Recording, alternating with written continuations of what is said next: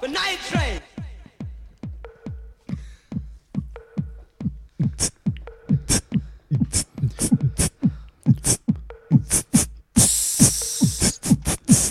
Doctor Malo. Doctor Wea. Hermes Doctor Sabio cortó el azúcar. Cortó el Doctor azúcar. Chaqueta. Doctor Chaqueta. El pastor. El pastor. Y el Briones. Rájate con las pelis. Sube el dólar. No, las Sube el aduanas. dólar. ¿Hasta cuándo? Le compite a Chazá. Cae más caro. Vendiendo drogas a los adictos. ¡A la bar! Oye, como el, como el pico está, está Yo dije, puta, estos se van a liderar y van a sacar todo el No, músico que llevan dentro y No tengo Eminem en mi reparto. Demasiado blanco. repertorio. no tenéis ni el viejo que Ya, toca, ¿y vos? toca tarro en el paseo Humada. Vos sois como el Elvis, weón. El Elvis, el Elvis. ¿Cuál Elvis? El weón que toca la, Toca la batería. Ah, ese la batería, Ah, pero ese buen tiene cualquier ritmo, po. ¿En qué Ese le buen- regalaron una batería? En weón? una cosa ¿Cuánto show? Parece que no, fue, sí parece que fue en un... Yo me acuerdo que fue Don Le Francisco. regalaron una batería y a las dos semanas la tenía Ya para no la cagada. Le habían robado los platillos. Pero ¿cómo le regalaron una batería? Esa weá es súper cruel. ¿Cómo? Ah, no, pues el, esa weá. Luis Miguel que se, se coloca acá en que, que coloca su cartelito nomás y como que baila y canta a lo Luis Miguel. Pero lleva ahí 30 años. Oye, Sí, pero ese, ese loco yo lo veía cuando yo estaba en el colegio y una vez vi que ese weón tuvo un ataque de epilepsia. Sí, pues en la es calle. el tema. así, bueno. y, y fue hey, yo quedé palo yo. Y ahora cada vez que lo veo me da mucha pena. El Luis Miguel. El Luis. Miguel. No, el, el Luis Miguel. Pero ha pasado por varias. y Una vez lo vi de guaso. Ah, no, yo siempre lo he visto con así como con, con el ternito café. Siempre lo he visto así.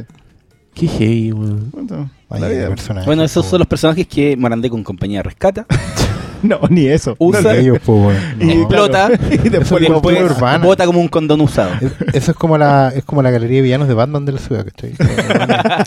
Sí, Para eso nos ¿Viste, alcanza. ¿viste ¿no? alguna vez el de, la mano gigante, un acromegálico Sí, así, sin pero, tratar pero él, toda la vida? sí, pero el que Sí, yo sepa se, Oh, se nos despidió. ¿En serio? Sí. Sí, Yo lo vi en la micro, me ¿Y acuerdo. se alguna murió vez. de eso? No, parece que el, el, el loquito con la otra levantaba bien la el vaso. Ah. Ah, dale. Entonces- bueno, que- O quizás Sí, le con han dado- Sí, una bueno. chuica con... o los buenos malos. con una vida así, weón, no, aquí no acordé- lo puedes culpar, weón. Me acuerdo de ese Una chiste de los Simpsons en que Melo se escribe en la mano para patear a la, Ah, a la amante. el de la y mano dice como, quiero... Mindy, escúchame, tenemos que hablar. Y se cruzan con otro weón que tiene una mano gigante. Y dice, estoy cansado de la broma sobre mi mano gigante. Todo empezó el año 1900 y tenía toda la historia escrita. Tenía la biografía completa. Los Simpsons predijeron a ese weón. Ah, Loco, los Simpsons predijeron a ese loco. Que todos lo vieron. Yo sé que si, Predijeron a si usted, Trump, si usted circuló, si usted circuló por Providencia alguna vez, vio al señor de la mano gigante, sí o sí. Porque predijo sí. Star Wars mala. no, eh, sí, también. Bueno, A todo, a todo. Sí, ya, ya con Predijeron Mad 30 Max, años. Fury Road, toda la wea. A mí, a mí me da rabia la gente que dice que ay, los Simpsons son buenos hasta la temporada 10 y después no las vieron más. Como, me dan ganas de decirle, loco, tú creciste, tú envejeciste y dejaste de apreciar weas como los Simpsons. Las weas siguen siendo fieles. No, si- no, no habría durado 29 temporadas si no fuera buena, weón. Si la gente está Sí, viendo, no, la sí, gente ve todavía los Simpsons. eh, Survivor lleva también 24 temporadas. Pero Survivor no es un show de animación que es más caro que la concha de su madre. ¿En serio es caro los Simpsons? Oh, los. Simpsons es carísimo, po, ¿Cuánto weón. está el hacen un capítulo? cap- ¿Un se mueren un capítulo en un año. ¿En serio? Sí. De hecho, Muy la hacen en Corea. Ah, claro. Lo hacen, no, pues lo hacen en Corea. y- Ah, ya, como el, es el puente. Lo hacen en Corea, donde también se hacen muchas otras cosas. la mansa mansa. La wea botana. Pero eh, eh, ¿la, Corea, ¿la Corea buena o la Corea superior? ¿Qué Corea? ¿Qué Corea? ¿Qué Corea? Yo creo que no. La de Yo mi Dios. Hacen, hacen películas. ¿Kim Jong-un? Yo en creo que deben hacer Corea. documentales del otro, pues. Yo Documentales claro, de- y Algo biografía deben así hacer, pa- sí. Si no son Amish, lo bueno, en tecnología, algo. Y esa weá nadie se las ha podido conseguir. No. Deben ser. eh, Con suerte sale la gente de ese país que, que ser salgan como los videos de pero la 1984. gente, la gente no. la gente no puede salir por torrent, po. Pues También tenéis que tener internet para tener torre. y un disidente que la suba. Oh, ya. Voy a. Ahora nos calmamos. Justo entró la música de. De Handmaiden. Eso vamos a tener de fondo esta vez. Para los que preguntan. Siempre hay alguien que pregunta. Eh, vamos a tener la banda sonora de Handmaiden. Que según Spotify es de varios artistas. Así que eso es todo lo específico que podemos hacer. Porque vamos a hablar de tres películas coreanas. Eh, yo quiero que hablemos en este orden. The Wailing, Ya. para salir del cacho. ¿Por qué, por qué no entendí? eh, The Handmaiden. Y al final, Tren a Busan, Que es la más Que- fácil de ver acá en Chile. po. que Sí. está recién estrenada en cartelera con un éxito rotundo. Yo fui a ver el cine en una proyección impecable. Quiero felicitar a Ah. los señores de... No, su nombre podría estar aquí. Cadena. Pero por tus palabras creo, supongo que no es Hoyt. No, no, no, fue, no fue al Hoyts y me encantó lo bien que se veía Train a Busan y me dio raya porque dije que caché al tiro que iba a volver a pagar por Arrival y esa weá es culpa del Hoyts. Hoyts debería pagarme esa entrada. Les voy a llevar la boleta al Cinemark, ¿te cachai? ¿Qué me harían? ¿Cuánta- ¿Cuánto se morerían en, en mandar a seguridad? Y bueno, vimos esa película eh, y es de la última que vamos a hablar solo porque sé que es la que todos quieren escuchar. Así que te van a tener que zampar una conversación sobre The Wailing. Y no la, no la bueno, no, hagámoslo con Black Mirror, weón. Hablemos 10 minutos al final de los zombies. Yo quiero Oye. hablar de capítulos que no he hablado todavía de Black Mirror. Ah, vamos a seguir. Tren abusan, se merece más respeto. Tren- Sí. Oye, para, pero ¿nos vamos a respetar los tiempos? Eh, yo creo que sí, porque acá hay ¿Es con puro, cronómetro? hay puro patriarcado. Así que nada de estar aquí midiendo cuánto habla quién. Eh, todos sabemos quién va a hablar más. Desde su púlpito. Don Cristian. Yo no estoy ocupado. Oh, chucha, interrumpimos al hombre chateando No en el teléfono. Yo puedo alargar las filas un poco. Uno- uno- No, está mandando un mensaje. Como mi, si am- estuviera mi hablando- amor, voy a llegar como tres Como si horas estuviera tarde hablando en porque recién coreano. estamos partiendo. Sí, sí, pues, Como sí, si fuera en coreano, tarde, voy a alargar las vocales. No me tres veces. pegue. Oye, sí, ¿qué onda los coreanos? ¿Cómo está? Ah. Tamo. Y siempre, y siempre es como. La primera parte es consonántica y el resto es vocal. Es como. Ting, com, pong.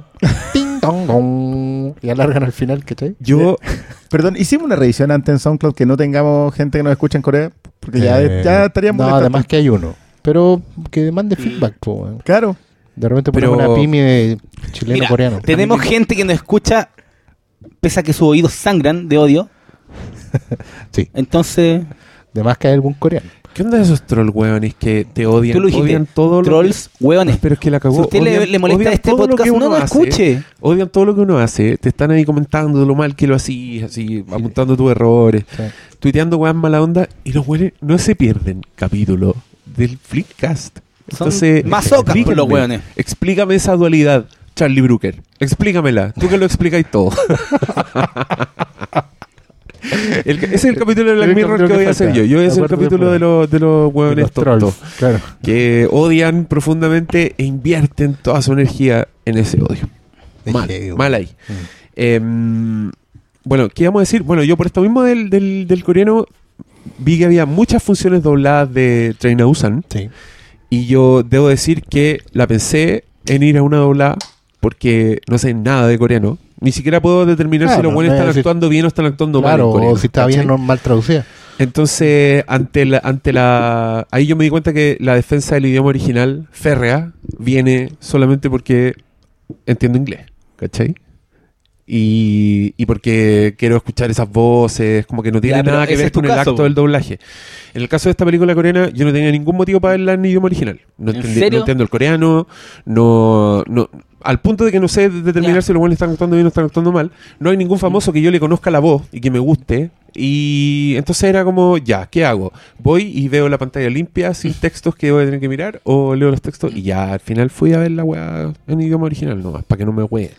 Porque nadie, nadie te entiende. Nadie te entiende Puta, es weá. que es lo mismo, no sé, pues una película japonesa, pero con la importación de la voz, es, weón, yo prefiero verlo en japonés hasta, no sé, pues, hasta la película de anime. ¿Tú puedes leer la importación de la voz? No, La pero los tonos y todo es, es muy diferente. Pero- la- Pero, Pero, lográis, da- lográis ya, pero- descifrarla. Mira, no, pues obviamente. ¿La podéis no- interpretar? dos de las tres películas que vimos tienen pasajes en ambos idiomas. En japonés y coreano. Sí. Y te doy firmado que tú no podías hacer la pasada entre uno y otro. Si no salía el subtítulo. No, pues Claro. si no salía el subtítulo, la verdad no, es complicado. En, No, no, no, en y, el la, y las Fantastic- pasadas. eh, esto yo es solo para aquí ya molestar con relatos del primer mundo, pero cachen lo hermoso que era ver The Handmaiden en el Fantastic Fest porque al principio en los créditos decía los subtítulos de Corea serán blancos y los subtítulos de Japón serán amarillos. Entonces el personaje y decía, ah, Qué lindo, eh. qué lindo, eh. La amenaza. Qué lindo el primer mundo. El, supongo que en home video igual se puede reproducir ese... Eh, de Wailing los tenía así. Eh, pero los que venían en inglés. Ya. No, lo- lo- No, no. lo- yo no los vi con. No, o sea, traté de repasarla con el versión subtítulo en venía con los japoneses incrustados. Bueno, Ah, no. tenía, tenía la doble pasada. Venía así, Ah. venía con el subtítulo japonés incrustado, pero pero encontré una buena traducción, weón. No, Ya. no era Google. No, de repente Era ahí la conjugación de los bueno. verbos ahí se nota el tiro. No, no, ahí se entendía. Bueno, hablemos de entender with the wailing. po. No, pero yo, no, no, yo creo que lo, qué primero ganas- es qué ¿por qué, por qué vimos The Wailing? ¿A quién se le ocurrió ver The Qué Wailing? ganas de haber visto The Wailing doblado. Habría sido todo más fácil. Sí, buena, buena pregunta. Yo, yo, ¿Pero por qué vimos The Wailing? yo sugerí The Wailing porque vi que era como había sido un éxito en ¿Fuiste Corea tú? este año. ¿Fuiste tú? Yo me acuerdo que por lo menos yo dije esas tres. Yo me acuerdo Que- que, que era como cine coreano apareció- disponible. Me apareció en algunos artículos como una de las mejores películas de terror del 2016. Claro. Y yo dije, rápidamente dije, ah, buena, hay que ver The Wailing. Yo de creo hecho que, no y creo que tenía tres- el que propuso que Sí, habláramos de más lo, películas lo que pasa es que mm, yo, yo la he visto como a principios de octubre más o menos. Eh, y leí mucho comentario de la. Yo trato de hacerle el quite. Yo trato de verla sin saber nada de las películas. Lo que, se- que es mucho más fácil cuando este cine no viene co- como, de por acá. Sí, claro. No Y- sé, pues no es como Rock One que salieron como dos trailers y ya me cagaron, ya me cagaron dos momentos los conchas de su madre. Bueno, Zorra, eso no hay que hacer- ninguno, weón. No, viste no los veáis. Estoy tan feliz. No la hay- Solo- en los dos últimos dos. Nosotros le comunicamos al público que el Doctor Malo compró entradas para todos para la primera función de Compramos Rogue una One. fila de IMAX. Compramos una fila completa. ¿Quién podríamos? ¿Y si, En la y si fila tiramos, E. ¿Y si tiramos uno- un premio en la rifa? Ya, con- oye, por una de esas cierto, entradas. eh, eso es algo que tenemos que resolver hoy día. Tenemos que tirar la rifa la Ya, semana. demos, más no, tarde. a mí me Sí, parece. porque ya no buena queda el idea. número. Ya no, Quedan sí. como muy Ex- poco. no, ¿Queda muy poco? Sí. ¿Y si, ¿Y si me tiro este premio y Experiencia Rogue One. no, No, pero una entrada. ya va. Una, ent- una entrada para esa función de Rogue One con nosotros? Va a estar al medio de la fila. Hasta ahí, puta. Lo malo es que no va a poder hablar ni nada porque lo vamos a hacer callar. así. Pero Y tampoco nos va a escuchar a nosotros. En verdad, No. va a ser estar callado Sí, bueno, con el buen de todo el rato. eh. ¿Será? ¿Lo hacemos Bueno. oficial? Nah. ¿Un premio? Sí, ¿Dejamos uno? bien. Yo voto que no. Pero alcanzan. pero alcanzan la Yo también voto que no. Sí, fila- alcanza, son 11. ¿Para qué Yo creo que no. Compramos 11. Pa' wear. Pero yo creo que no. ya no. Ya, Ya está o sea, todo pasó, ya está todo. Ya, ya fue. Les calenté la sopa con algo que no fue.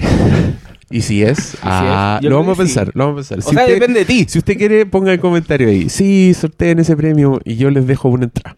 Pero tiene que comprar cabrita. Para la fila. para la fila, Para la fila completa. Salir más caro. Oh, los hueones como el hoyo. Ahora sí nos van a denunciar a la superintendencia de concursos y juegos de azar y prostitutas. La Fiscalización de vicios. Y, y claro, y fiscalizaba vender. La- claro. La weá es que eh, uno de estos weones propone The Wailing y yo prendo y digo, ya, hagamos The Wailing y es la película que yo dejo para último minuto. La vi todas antes y, ir ya, fresquita. justo hoy día dije, ya, hoy día voy a ver The Wailing. Buena. Cerré las cortinas, prendí una velita, así como ritual. Pup, me siento. Te echaste y- y crema en las manos, te tocaba Y lo primero las que. tetillas. Lo primero que. Ya, puta, que es ordinario este Es weón. un ritual. Pon la chucha, weón. Eh, Bueno, el ritual es spoiler. weón. Bueno, y lo primero que veo es que la barrita de progreso me dice que quedan 2 horas 36 de experiencia cinematográfica y yo dije, chucha. cabrón". Y como a la mitad de película yo dije, ¿por qué pusimos esta película en la pauta? ¿A quién se le ocurrió? Ya para ti no es una de las mejores de terror del 2016. Es que no te voy a decir que es una mala película, porque no es una mala película. ¿Pero la terminaste? ¿La pudiste terminar? Sí, la terminé y leí al respecto y reví escenas y, Ah, y dije, ah, varias veces y así todo sigo creyendo que, no, no sé. Que podrían No. haberle quitado una hora de película. O que, o que encontré que su dificultad es deliberada y no entiendo por qué. Como... La dificultad de, que- de, de la la- historia que quiere contar. Sí, como sí. decir, ¿sabes qué? Voy a contar una historia, pero le voy a poner, narrativa. le voy a poner Ah. un montón de trabas al espectador y, y no entiendo por qué. Como que en lo Es general que- sí suelo entender cuando hacen ese tipo de cosas. Mira, voy, no. voy a hacer un pequeño paréntesis de algo que está en el- los cines y nos vamos a hablar, que es la nueva película de la saga Harry Potter, que es eh, Animales Fantásticos. Así es. ¿Y dónde que tiene un cierto parecido con The Wailing, que son dos películas en una. En Animales Fantásticos tenía una película especie de Pokémon donde un weón está atrapando a unos monstruos, ¿cachai? Que es como la película para mí la menos interesante. Y al otro lado, tiene una película que aborda temas que no abordaba Harry, Potter, que es como la guerra entre los humanos no magos o los muggles con eh, este mundo de la magia que era el foco principal de Harry Potter y con, con cuál te habían mostrado en toda la saga unos 10 humanos no magos, ¿cachai? Entonces, en Animales Fantásticos está esas dos películas en una y la que tiene más foco es justamente la más interesante. Y acá creo que en The Wailing pasa algo similar. Hay dos películas, una es muy como procedimiento policíaco tipo... Ah, esta otra coreana que es muy buena. El, Sí, de hecho yo también la encontré súper emparentada por la es muy- estética. y con la Memories of estética Murder. y- Memories of sí, Murder. con memo- memorias de un asesinato. Y al otro lado tiene una película con muchas mucho foco lectura, no, no foco, lectura, inspiración religiosa que creo que es la más interesante, pero también es la es la que te dejan como ya el final para tratar de entender cuál es su propuesta, ¿cachai? Entonces son como dos historias que, sobre todo a la policía, que las, tiran caleta. No sé si. A mí me costó mucho partir la película. Creo que en una me quedé dormido, paré y como que tuve que volver a empezarla. Y. Eso, dos películas en una con algo que está actualmente en los cines y no vamos a hablar. Mira, yo yo vi Tren a Busan después de ver The Wailing y y el otro día hacíamos un comentario con, con, eh, con un eh, conocido, lo, lo comentábamos en Twitter, de, mm, el Cristian Ramírez del Civil Cinema. Y él me decía que era bien malena eh, Tren a Busan, que le parecía súper plana, que como que no, Muy no le simple. Claro, muy simple. Ya vamos a conversar más de Tren a Busan, digamos, pero eh, y él también, como mucha otra gente, cada vez que yo he comentado que está buena Tren a Busan, me sale gente a decirme es mejor de Wailing. Y, y yo tengo que concordar con eso. Yo sí creo que es una mejor película. de Película, Wailing. sí. Claro. Si no es mala. Pero, eh, tanto como Tren a Busan es muy pobre en ese sentido, es honrada. O sea, es lo que es Tren a Busan, no- y no pretende ser otra cosa. Y Sí. lo que es, bueno, ya vamos a comentar eso. En cambio, Wailing tiene recursos. Muy buenos recursos. Es una película que, claro, Estéticos, narrativos. estético y narrativo sobre todo. Lo que pasa es que esos recursos los te manipula mucho. Es muy manipuladora de Wailing. No te explica nunca nada, no te cuenta Y nunca no- y nada, te engaña, esconde, y te, te engaña, engaña, te te esconde, engaña. te engaña, te wea. lleva, te lleva, te lleva. Hasta momentos altísimos. O sea, para mí la secuencia del chamán es, al- es un momento muy alto de la película. Y que engaña. Y que, Pro- y que engaña. Entonces, es, es muy manipuladora. Y, y claro, yo le comentaba a este otro que es como, como la elite nacional, que tiene los recursos, pero no los ocupa para algo bueno. Entonces, no, no, yo no la siento. Yo una película que la terminé de ver y dije, esta película me estuvieron agarrando la palanca en una hora, de dos horas cuarenta, una hora me estuvieron agarrando la Yo diría que más. Yo, diría que más. Yo, yo sé que es mejor, yo sé que narrativamente tiene más recursos y los, fu- y los hace funcionar estéticamente una maravilla. Yo, yo, yo creo que hay un montón de los trabajos, sobre todo con la cámara desde arriba del, del Sí, pueblo, los contrapicados. son, son buenísimos. Pero no- Sí. era innecesario. O sea, es el. Yo también, de hecho, tuve arranque falso. Me quedé dormido un par de veces y, y no la vi en un día. ¿cachai? Partí en una, tuve que parar, después volví, me quedé dormido, tuve que empezar de nuevo. Eh, y concuerdo plenamente con lo que dice Malito. De verdad, al principio es un policial muy... Yo, yo no voy a hablar de referentes orientales. Yo voy a hablar de lo- los referentes occidentales que veía, ¿cachai? Muy yo en un momento, claro, no, yo en un momento me sentía como viendo Fargo. ¿Cachai? Porque tenía, tenía, ahí un, tenía ahí un personaje, un- una película que es muy rural. De partida, porque estamos hablando de que transcurre en Corea del Sur, para la gente que no la ha visto, básicamente en un pueblo semi-rural de Corea. Hay un policía que es un policía más o menos loser, así, un gordito bien bien campechano, digamos. Sargento Mendoza. Claro, un- Que, un muy- que por favor, Dios, de lo políticamente correcto, perdóname, pero se me confundía con todos los demás personajes. Sí, tenía un Al tema ahí. principio de la A mí me película. sí. con las Yo mujeres. no sabía cuál era cuál. A mí me pasó con las mujeres toda Oh, la película. qué- de repente qué decían, terrible, oh, fulanita murió, oh, fulanita acá. ¿Y cuál era la esposa? Yo en un momento no sé si se estaba tirando la amante a la esposa. Yo- eso. Sí. Era muy, y sorry, pero mm, cuesta, cuesta distinguir esos rostros. Pero era, era una, es una historia muy, un policial muy rural donde hay un asesinato en una casa, digamos, y empiezan a investigar y al parecer hay una suerte de mezcla sobrenatural, infecciosa, zombie, weón, en, en el caso. Y claro, la película debe haber avanzado una hora y cuarto más o menos en, el- en el- en la cosa del, del policial, investigando y, y cómo el policía en el fondo va, va quebrándose un poco. ¿Cómo va, momento- haciendo- cómo va siendo atrapado por las garras de algo, de un, de un terror que se va relacionando con su Claro, propia vía familiar? Algo muy horrible, ¿cachai? Y en ese sentido me, me acordaba mucho Fargo, en el sentido de como que todo se va al hoyo, directamente al hoyo, pero de una manera muy piola. Pero hay un momento en que la película como que resuelve el crimen, porque de hecho lo resuelve, el tipo sabe quién es y, y- y se acaba el policial y queda ahí un poco en el aire y empieza la cosa... A ver, te empiezan a jugar con, otro, con Claro, película. y ahí como que la película, como al parecer se encuentra con el, con el nudo central resuelto, empieza a tirar eh, estos como cazabobos. Y yo, creo que ahí es donde, donde muchos nos, en este, ahí se- nos en ese- sentimos en este estafados, sentido perdidos, unos, unos complicados. cazadiegos, porque caí en todas. Claro, porque Y estuve confundido hasta el final. de ahí la Sí. cosa se pone... Y leía, me metía a foros de internet, así.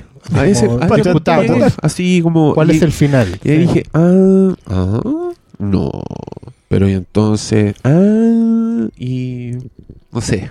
Es que sí, es que, es que- es que, es que le- esa la weá tiene como unas Y sin pistas. propósito, weón. Ya, Eso, no. eso sentí Eso yo no, cuestiono y no solo un no propósito. cuestiono tanto lo primero, sí el despropósito. No, Sí. no, no solo un propósito, es una tendencia del terror japonés, o sea, el terror japonés, del terror oriental, Oriental.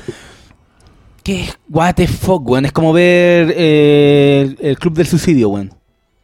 Una película donde pasan muchas weas extrañas, cada vez más extrañas, pero no sigue una lógica occidental de explicarte qué chuchas cosas extrañas, desde dónde surgen. Entonces, yo te, da el, que te acá- da el pie para interpretar tú qué es lo que que acá lo difícil es que el weón lo mantiene en un margen de sobriedad y como de elegancia, así por decirlo de alguna forma, que, que nunca dejáis de tomártelo en serio. A diferencia de estas otras weas orientales que tú estás nombrando, que yo veo esa wea y a los 5 minutos se suicidan 40 locas y saltan órganos la- y sangre y como que yo ya entiendo ya, esta wea es una, una wea estética, que es, esta wea no, esta wea se mantiene como en un verosímil, así te, te involucra con la wea de la hija, que a mí me sorprendió que ambas historias fueran tan manipuladoras con una con la figura Sí. de una hija, el tren a Tren a Busan Hay el- que hablar de eso. De, el- al punto que el- los clímax son súper parecidos, así formalmente hablando, Sí. y uno está bien hecho y el otro tú decís, ¿de qué me chucha me están hablando? Métanse esta escena por la raja. Interpretación personal, asterisco. Em, pero era, era heavy, ¿cachai? A eso voy, a que la, la misma película te hace tomártela muy en serio. ¿Cachai? Sí. No te deja, tampoco te deja escapar pero- así como, Sí, no, como pero- decir, ah, la wea absurda de estos asiáticos, Pero ¿cachai? es que igual me gusta esa weá del what the fuck oriental, weón. Porque estamos tan acostumbrados que en las películas eh, occidentales te manipulen desde el uso del sonido a, a los giros obvios de la historia.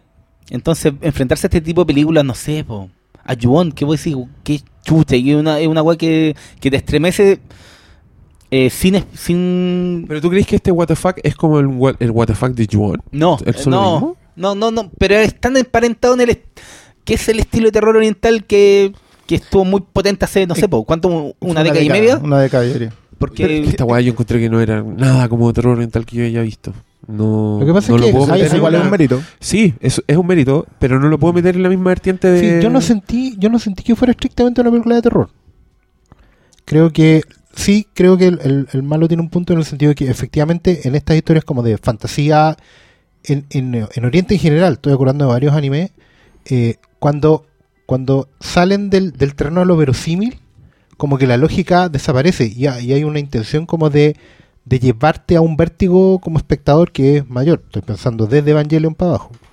¿Cachai? Donde a la medida que, el- que la, la, la verosimilitud va quedando atrás, porque va entrando en el terreno de lo fantástico, eh, la lógica también se va.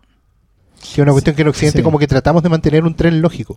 ¿Cachai? Es que sé que el- Pero como el- que, que el tiempo, por ejemplo, se rompe, eh, la, la, la explicación se rompe, no hay, ¿cachai? Las cosas pasan y, y pasan antes, después, y como que te vas metiendo en un, pero en es una que espiral. yo creo que también a eso aporta que toman un tema occidental que es como el cristianismo, el cristianismo, la causa-efecto. sí. y, pero en un entorno oriental que, que no tiene los mismos códigos, pues.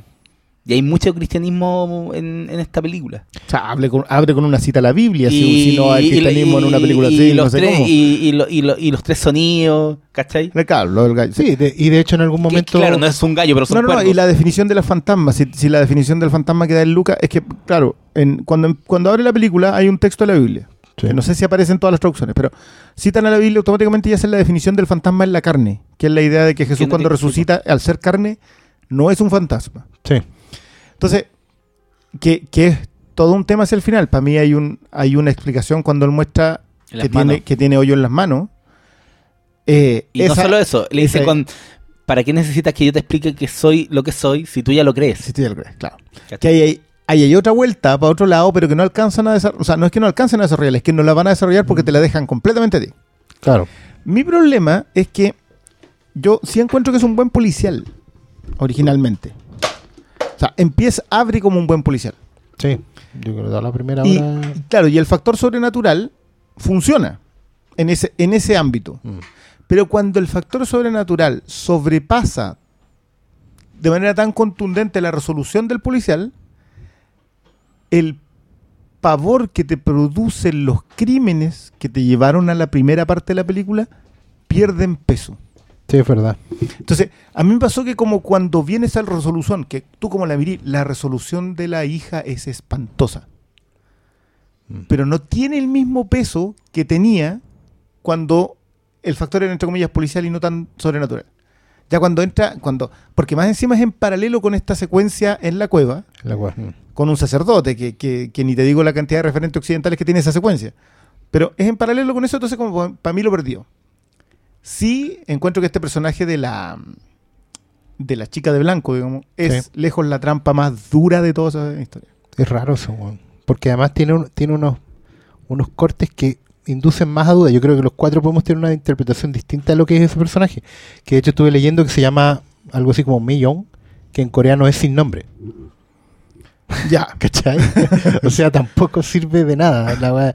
Y claro, esa que, que es como retazos de todas las víctimas. Es Claro. raro ese montaje. Sí, ella es el Personaje fantasma, hecho. Porque yo en un momento pensaba que podía ser la hija del futuro. O, o de otro tiempo. O la hija muerta, ¿cachai? Que está tratando de autosalvarlo, no sé. No, pero es que, es que, de hecho ella tiene el pinche justamente por eso, porque está justo en el momento. claro, Yo también toma la víctima, para un claro. lado, Yo también me pasé el rollo de que eran viajeros temporales en algún minuto. Claro. Tan- o, tan- o- tan con el rollo o- temporal. o en el caso, en la mirada oriental, así como espíritus, pero que son reflejos, ¿cachai? Porque el Pero es espíritu que- se puede es que presentar era- de es que cualquier igual manera. era buena la weá. Claro. Pero claro, después sale con que el chaleco... apreciarla más. Pero... Da- dale, perdón. No, no, no, dale, si, en el fondo es lo mismo, porque claro, tenía el pinche, y uno decía, ah, es la hija, es la hija, weón, la va a reconocer. Y después salen con que la ropa era de otra, Claro, pero es que el pinche Y- todavía no lo tiene en la mano. Ella no ha tomado el pinche. Claro. Yo no sé si el- en el remate está que ella ya definitivamente se lleva el pinche con lo tanto. por lo tanto, Eh, sí, sí, es este tema del como, retazo. como la mujer parche. ¿cachai? Claro. Y él. Sí, ¿sabes qué? Yo creo que de Wayne, sí. Muy bien. Ahí está el taladro. ¿eh? No, pero no, pero digamos que Rackman igual está basado en un mito, creo que es judío. Es judío. Es judío. Sí, pero acá hay harto judío Claro. cristiano. Es que esa es la weá. También, mira, hay como varias ideas en The Welling que me parecieron interesantes, pero ninguna está desarrollada muy largo. El tema con el extranjero. Que, que este japonés, ¿cachai? Porque ah, eh, y en esa primera parte policial media fargo que decía yo, es bacán porque todos sospechan al tiro de él porque es japonés. Y, y que no es algo gratuito porque Japón durante la guerra de la Ocupó Segunda Guerra Corea. ocupó Corea. Sí, y es por eso. es- Y de no hecho, no el, término, el término es despectivo, el Sí, jap. Él, él no sé, sí, era un, un güey. no- Sí, era lo un traducían bien. De hecho, te colocaban así Sí. como que entre paréntesis. El jap, asterisco, sí, claro, es como. ¿cachai? Y, y claro, está todo este tema de la ocupación, de, de eh, eso por un lado, ¿cachai? Por otro lado está esta cosa media fargo de... de Oye, que- y ese es un el tema de una película no- que vamos a hablar más adelante también. También, pues, si está todo con Jaime Maiden, está conectado. También está esta cosa como de media exorcista, weón.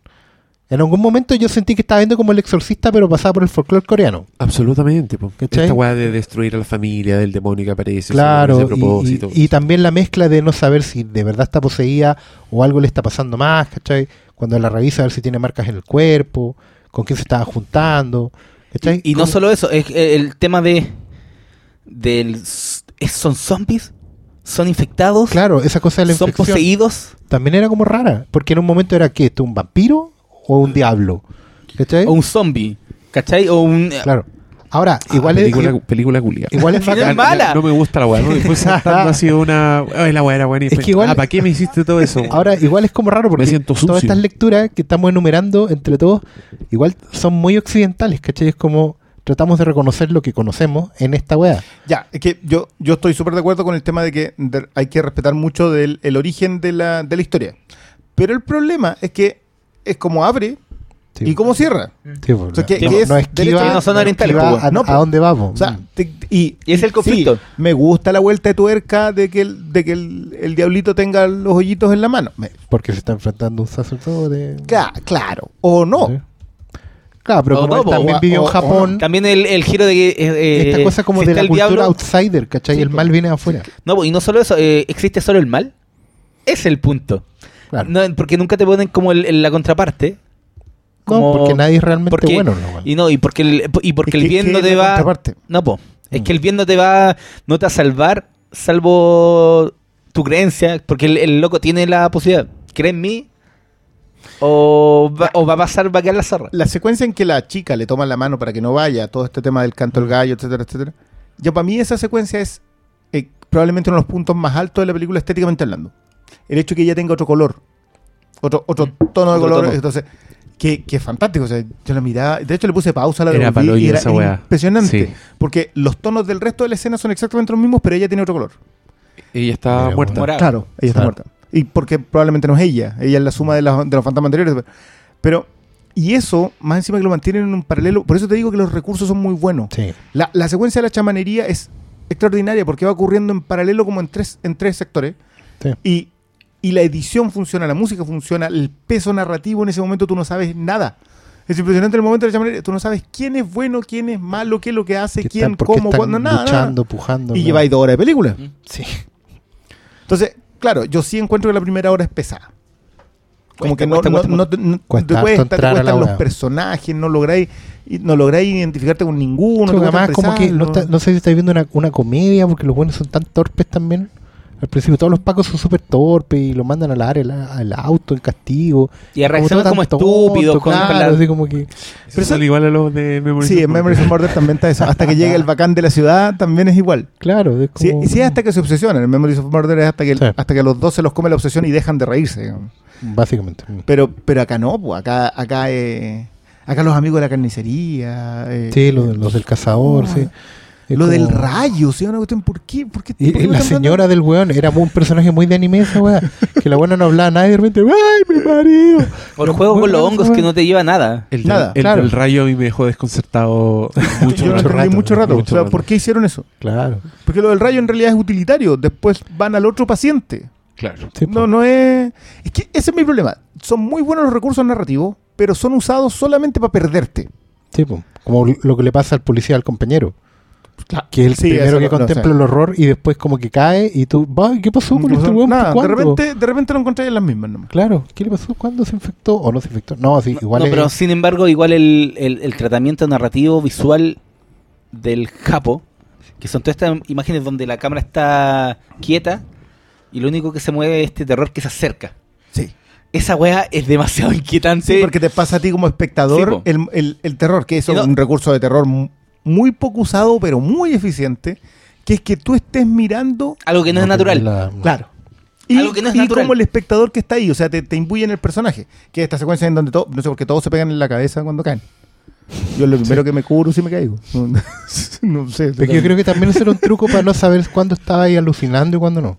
De hecho, hay una pesadilla del, del, del prota que es como así. Y que queda reducida a que quizás no fue una pesadilla, pues si te lo Claro, dice la es, chica es al como final. una visión o una pesadilla, es como súper raro todo. Bueno, yo quiero darles un Filmcast Award a las actrices infantiles de estas películas.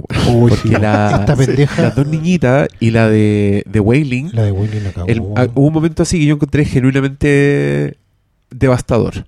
Que es cuando, ¿te acordás? Este weón tenía pesadillas horribles Sí, y despertaba así Gritando, gritando, gritando retorciéndose. mal, Y el weón se da cuenta que la hija está teniendo esas pesadillas, que la hija está en la noche así gritando, retorcida. Y fue como. Oh, la weá. De hecho, yo creo, creo que ella actúa muy bien. En un momento es muy, muy, eh, es muy querible ella como actriz. Tiene- pone unas caritas, weón, cuando le dejan la ropa al weón, ¿cachai? Cuando, bueno, la secuencia cuando salen como a comprar en compensación a las otras cosas que estaba haciendo el papá. la, la pilló. ¿cachai? Pero los rostros, weón, los rostros de la pendeja. Y de repente, cuando ella cambia, entre comillas, está poseída, es súper adulta su actuación.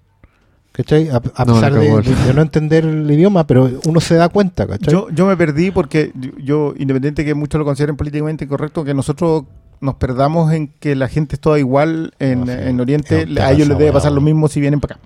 Así Sí, que no, no creo Pero el tipo tiene una amante, Sí, o es la señora. No, pues el buen se tira a una loca que va como a lavar. amante. Es un Ah, amante. ya. Por eso la hija los, los pilla y, Y tiene que ir a- tiene que salir a eh. comprar weas, ¿cachai? Que la weá se trata también de. Cuando hablaba tanto de la culpa, del Sí. pecado, ¿cachai? Sí. Yo decía. ¿Cómo no, no habla de eso? ¿Cachai? ¿Cómo no.? Como que estaba esperando que la, la misma película lo amarrara, porque era el agua que, que te había mostrado, ¿cachai? Claro. Pero después en los foros yo encontré que el, el, el pecado del weón, para muchos, era su fe. Que el weón no tenía fe. ¿Cachai? Que, que cuando la mina le dice no vayas a tu casa, eh, eh, la trampa que le puse al demonio solo funciona si tú Sí, no funciona si tú De cruzas la casa. pudre, Y muestran que el weón entra porque no le hace caso, porque no tiene fe y, le- y como que todo es su culpa, ¿cachai? Pero yo eso decía... Está bonita esa lectura, pero a mí la película me confundió respecto a la figura de, de, de esa mina todo el tiempo, ¿cachai? Entonces no... A propósito, de todas maneras, es que, es que igual son muy buenos si tú lo pensáis en el, en el en el entorno creyente. En el entorno creyente la idea es que tú tengas esas decisiones y que te esté tentando el mal siempre, muchas veces sin saber que es el mal. Claro, claro. Entonces, en ese entorno sí te funciona. El problema es que narrativamente es, es tramposa. Sí es bueno como idea para reflejarlo, pero como no te coloca nunca como, como espectador, sino que trata de comprometerte lo más posible a que estés igual de perdido que este tipo, que el, que el, que el protagonista, te juega con eso. Entonces, ahora, eso sí, el... claro, yo como la, la repasé, el tema de los anzuelos al principio, los dos anzuelos donde está pasando Sí, la lombriz, Sí, sí, sí, termina claro. teniendo otro peso. No, y después llega un punto... Y, y cuando le dice, pues, cuando le dice Que lo por, por- por qué, la- por qué escogió a la niñita, ¿cachai? Y el weón dice, cuando tú vayas a pescar, ¿escogís que pescáis? No. El weón andaba buscando. Anzuelo. y eso fue y, en algún momento lo dicen también, pescó el anzuelo. ¿Sabéis lo que? Ya caché lo que me pasa con esta película, culia. Encuentro que encuentro más interesante la conversación sobre The Wailing que la película de Wailing. Con todos los méritos que le encontré. ¿Cachai? Ya. Como. Sí, Que- como que- que, deja hilos tirados y uno puede sacar encontré- cosas buenas de los hilos que tiráis. Pero no las en- imágenes son filetes, weón. El weón en medio de David no. Lynch, así. Sale con unas No, weas. sí, apito nada. No, yo, Claro. yo, sé- yo lo que Las sí imágenes aplaudo- demoníacas eran. Sí, uno es eso, y dos es el tema del. Bueno, que yo lo encuentro así, pero de- para aplaudirlo. eh, hacer terror de día. Sí, es complicado. Hacer terror de día es súper difícil. Y acá se mandan tres o cuatro escenas que son. La Sí, secuencia del ataque de, de este tipo poseído y en que están todos tratando de detenerlo. Eh, o sea, las vueltas con el rastrillo enterrado en la cabeza. eso- Todas Claro. esas cosas son súper buenas. Pero claro, después llegamos a, a momentos de terror que son mucho más contundentes. Yo, para mí, creo que la mejor lectura es, es la de este folclore metido. Me gustó mucho esa mirada rural de la weá. Sí. Yo sentí porque inevitablemente uno dice, bueno, nosotros igual acá en, en- en la- en lo local tenemos potencial para eso. Y, y qué bueno que haya ejemplos de, de éxito de eso. ¿Cachai? Yo, yo encontré bacán que que... la- había, pero igual eso, eso estaba caleta en la película. El, el momento en que este weón le dice muéstrate como eres de verdad, era completamente una weá que te cuentan Del el campo. campo Sí, y, te dicen No, y el weón vio al diablo. ¿cachai? claro, esta weá de ir a la cueva del diablo. ¿cachai? Ir a la cueva del diablo, que la casa. Puta, igual cualquiera que haya estado en el campo sabe que salir a, a la letrina afuera en algún momento puede ser una experiencia. Recorrer el, el tramo puede ser una weá terrible. Es la súper- de Witch la weá. Desde sí, ese sentido. sí, en ese sentido tenéis toda la razón. como desde la, Witch. desde la mirada de ellos, como la cosa cultural de, de un, de un país que no hay que perderse. Es una nación hiper tecnologizada, weón, muy grande, y que tenga estos resabios de. De hecho, cuando veíamos Busan, yo por lo menos también me, me conectaba un poco con eso. Sentir que estáis cruzando todo un país y vais al, al, al poto del país, ¿cachai? Que Busan en algún momento, cada vez la cosa se va aislando cada vez más, porque estáis metiendo como en la Corea profunda, por así decirlo. ¿cachai? Y acá y ya, ya estaban ahí. ¿cachai? Y de repente tenía unas tomas que eran bien como kubrickianas, onda el resplandor, ¿sí? Sí, Unos, drones así, y tú ves, uy, la weá es puro campo, weón. La cagó, no, no había nada entre medio. Sí, yo, Por yo algo, por, por algo el pueblo está en peligro, pues, si esa es la gracia. Es una hueá tan apartada que, Claro. de hecho, es el... el- Ah, claro, que el pueblo dicen, entero todo, puede todo el pueblo, todo- todo el pueblo puede ser eh, consumido. Pero, pero ¿sabéis por qué? Yo, yo entiendo el, el- el tema en, en el sentido de que es lo que ellos ven como el, terror, pero Pero igual acá, claramente, ese terror existe. A ellos, a lo que ellos le tenían en The Witch, uno termina entendiendo que es el cuento folclórico nomás. Que es lo que te contaron, pero que no necesariamente puede haber Sí, ocurrido. Acá- no, pero acá- yo decía una búsqueda del, del, del tipo historia, ¿cachai? Como con ese tipo de revelación, como con un mal que está escondido, que se revela, que toma una forma similar, ¿cachai? Como Ya, como el cuento la, en, la- Witch. la claro. búsqueda de la iconografía histórica también un poco. Sí, es que, es que ahí para mí todo un tema, tú que que el tema de los cristianos en eh, Corea del Sur es uno de los países más evangelizados del mundo.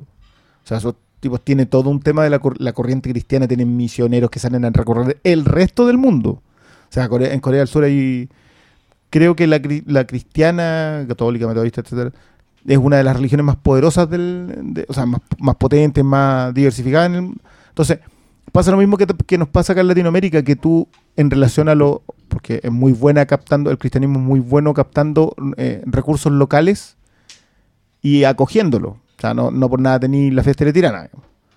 Eh, y lo mismo pasa al final con, eh, con, con el tema del chamán acá. Porque andar eh, matando cabritos y gallinas no creo que sea muy ortodoxo. O sea, lleva, una secuencia que por lo menos a mí me aterrizó mucho la película en otro, en otro estilo. Como que ya en ese momento lo que dicen lo, lo que dice Oscar es muy cierto. Ya el nudo policial está resuelto. Y cuando ya el nudo policial está resuelto, que no es cierto porque tú no sabes quién es el culpable, Así es. pero, pero el caso, entre comillas, lo dais por cerrado porque ya tienes al, al muerto nomás. Pero sí me sorprende la, la, la falta de recursos a- hacia el crimen. Como que el crimen pasó. Ah, sí. Como que Es ya, verdad. listo, se, acabó nomás. Y, Es y verdad. nadie sigue. No sé cuántos. No, no, no, no, no memorizo cuántos días pasaron. Pero no debe haber pasado una semana. Y son muchos muertos. Sí, Además. es mucha gente Sí. muerta. Ahora, a lo mejor, quizás cuántos muertos tenía en Corea a la semana. No, no tengo idea tampoco de eso. No, pero también es, es que, es que está el factor rural También también. que más encima se conocían todos, así que ni cagando están. Todos sabían quién era quién. Sí, po, pero, es, pero es que era eso, po, el factor rural, el pueblo completo está en peligro, el pueblo completo tiene una teoría aparte de la oficial, porque dicen, oh, todo el pueblo está hablando del japonés, ¿cachai? Claro. Entonces, Ah, y, al- no- y nunca dicen el japonés hizo algo, sino que, es, claro, el japonés trae algo, es arrastra el algo. responsable, es el es lo raro en este pueblo Ah, chico. hay- igual para mí hay un, hay un par de temas. Cuando ellos van a la casa de- del japonés, el japonés tiene tumbas. Y tiene todo un, un centro de adoración sintoísta en, en el lugar. Y yo uh, decía, "Ay, pero ¿cómo? Este tipo es en realidad que... O sea, si es el villano, no va a tener esas cosas afuera mientras tiene lo otro adentro. Y claro, te lo definen en el final con la idea de la dualidad del personaje. ¿Quién es realmente? Porque a mí o sea, me sorprendió mucho el uso de la iconografía del diablo occidental. Mucho. Del cachugo, po. Del, ca- del- claro, el cole flecha. Cole flecha. Me, sorprendió, no- me sorprendió ese uso. Pero es, tan- es tan distinto al diablo asiático. es que no sé si ellos tengan ese. Mira, yo a mí Onibaba. En japonés. Claro, pero- me pero- llamó, a mí me llamó, me conectó con otra cosa porque al tiro cuando cuando ya el viejo se muestra como bien como es, digamos, que no es igual de hecho cuando está a la luz de día, porque antes podías verlo como un vampiro poseso, aquí ya era un diablo, ¿cachai? No, el- Era un, era un demonio, ¿cachai? Pero era muy parecido a los demonios de Gonagai, que es el creador de, de, de Massinger y de una serie que se llama Devilman. Ah, claro. O, o los más viejitos se acordarán de Centella, Garra de Satán, ese tipo de iconografía demoníaca. Ese demonio que es como sonriente, que tiene como oreja, no tiene cacho, sino que tiene como oreja Es una oreja puntiaguda, claro. Claro, es una suerte como de como del Drácula hombre hombre murciélago. ¿Cachai? Ese, ese tipo de, de iconografía, ¿cachai? Y dije, bueno, si es japonés, pues. Ah, pero es peludo, Y- y me- rojo. y me- claro, y me, me conectó así como automáticamente por, por, por acervo. Cerré el círculo de la. ¿cachai? Fue como, ah, el Cuando japonés. dice acervo se tiene que tomar dos Claro. copetes. el japonés tiene este, esta iconografía y es lógico que la tenga. ¿Cachai? Y, y, y claro, y estaba con el sacerdote y era como. ¿Estaba o era otra representación del mismo? El, tú decís por el flaco. El, flaco, el, el chamán. Yo, a mí también me, me quedé conectado en el hecho que no solo traducía, había vivido en Japón. ¿cachai? Tenía como esa cosa, estaban todos en, en, en un círculo hablando en un mismo idioma. ¿cachai? No, no, no, no me refiero al asistente del sacerdote, me refiero al chamán. Al chamán que el que. Lo del chamán, es que lo del chamán fue una de las cosas que me parecieron tramposas. Que al final eh, el chamán trabajaba para él Ya si te lo dejan claro. Por- Sí. Claro, porque sacaba las fotos y le anda viendo las fotos, era el que había guardado las fotos. Y no solo eso, es cuando está frente a la presencia de la mujer. Eh, El hace la, vomita. hace- hace- ¿ah? El one vomita. Sí, pues vomita es como el le impuro, que vomita sangre, ¿cachai? Eh, Y ese es como Sí. el típico iconografía del buen impuro. Claro, no, bueno, ese giro del, del chamán igual es como, como que sí, porque está enfermo. Y no solo eso, acuérdate de cuando va, va conduciendo, lo atacan una plaga. Una plaga de Don Hecho. Tenéis razón, ¿O es no? una plaga bíblica, se puede interpretar así, era, era pura caca pájaro que la le estaba cayendo. En la. Biblia no hay polillas. po. No, yo entendí que No, era pero, pero- pero es como típica plaga bíblica de Yo castigo de Dios. están pues, cagando. Ya, pero pájaro. si querían hacer plaga bíblica podría haber sido Ah, más, eran polillas. podría- pues, haber no sido sé, más po. claro. Ah, claro, por Sí. ser langosta, weón. O rana. Ya. Pero, Hay un magnolia, pues, weón. Un, mag- un pero igual, pero igual no ese giro fue como raro, ¿cachai? Fue como, como, como torpe. Yo lo sentí como torpe, ¿no? Es, que, es que yo en general Por- todas las trampas me molestan no porque sean torpes, yo las encuentro muy Mm. buenas. Yo, yo de verdad no encuentro que ninguna de las trampas que te hacen en ningún momento, porque claro, cuando la repasáis una segunda vez, tú sabes que... Es que Claro, nunca sabéis que sí, es trampa. Mm. Sí, pues cuando veis segunda vez el, el tema del. Todo el montaje al final. del- no, y no solo eso, el. el No, la primera el saume- del No, y el, y el, saume- el saumerio del chamán también vais cachando. La- las piedras, los piedrazos. Sí. El uso de las piedras en la primera tanda. Tiene todo un sentido distinto cuando ya sabes que la mina ocupa las piedras para acercarse y para evitar eh, que el, el diablo te tiente. No solo eso, el, el tema bíblico de la piedra. Tira la primera La piedra. claro. Claro, muy bien, malito.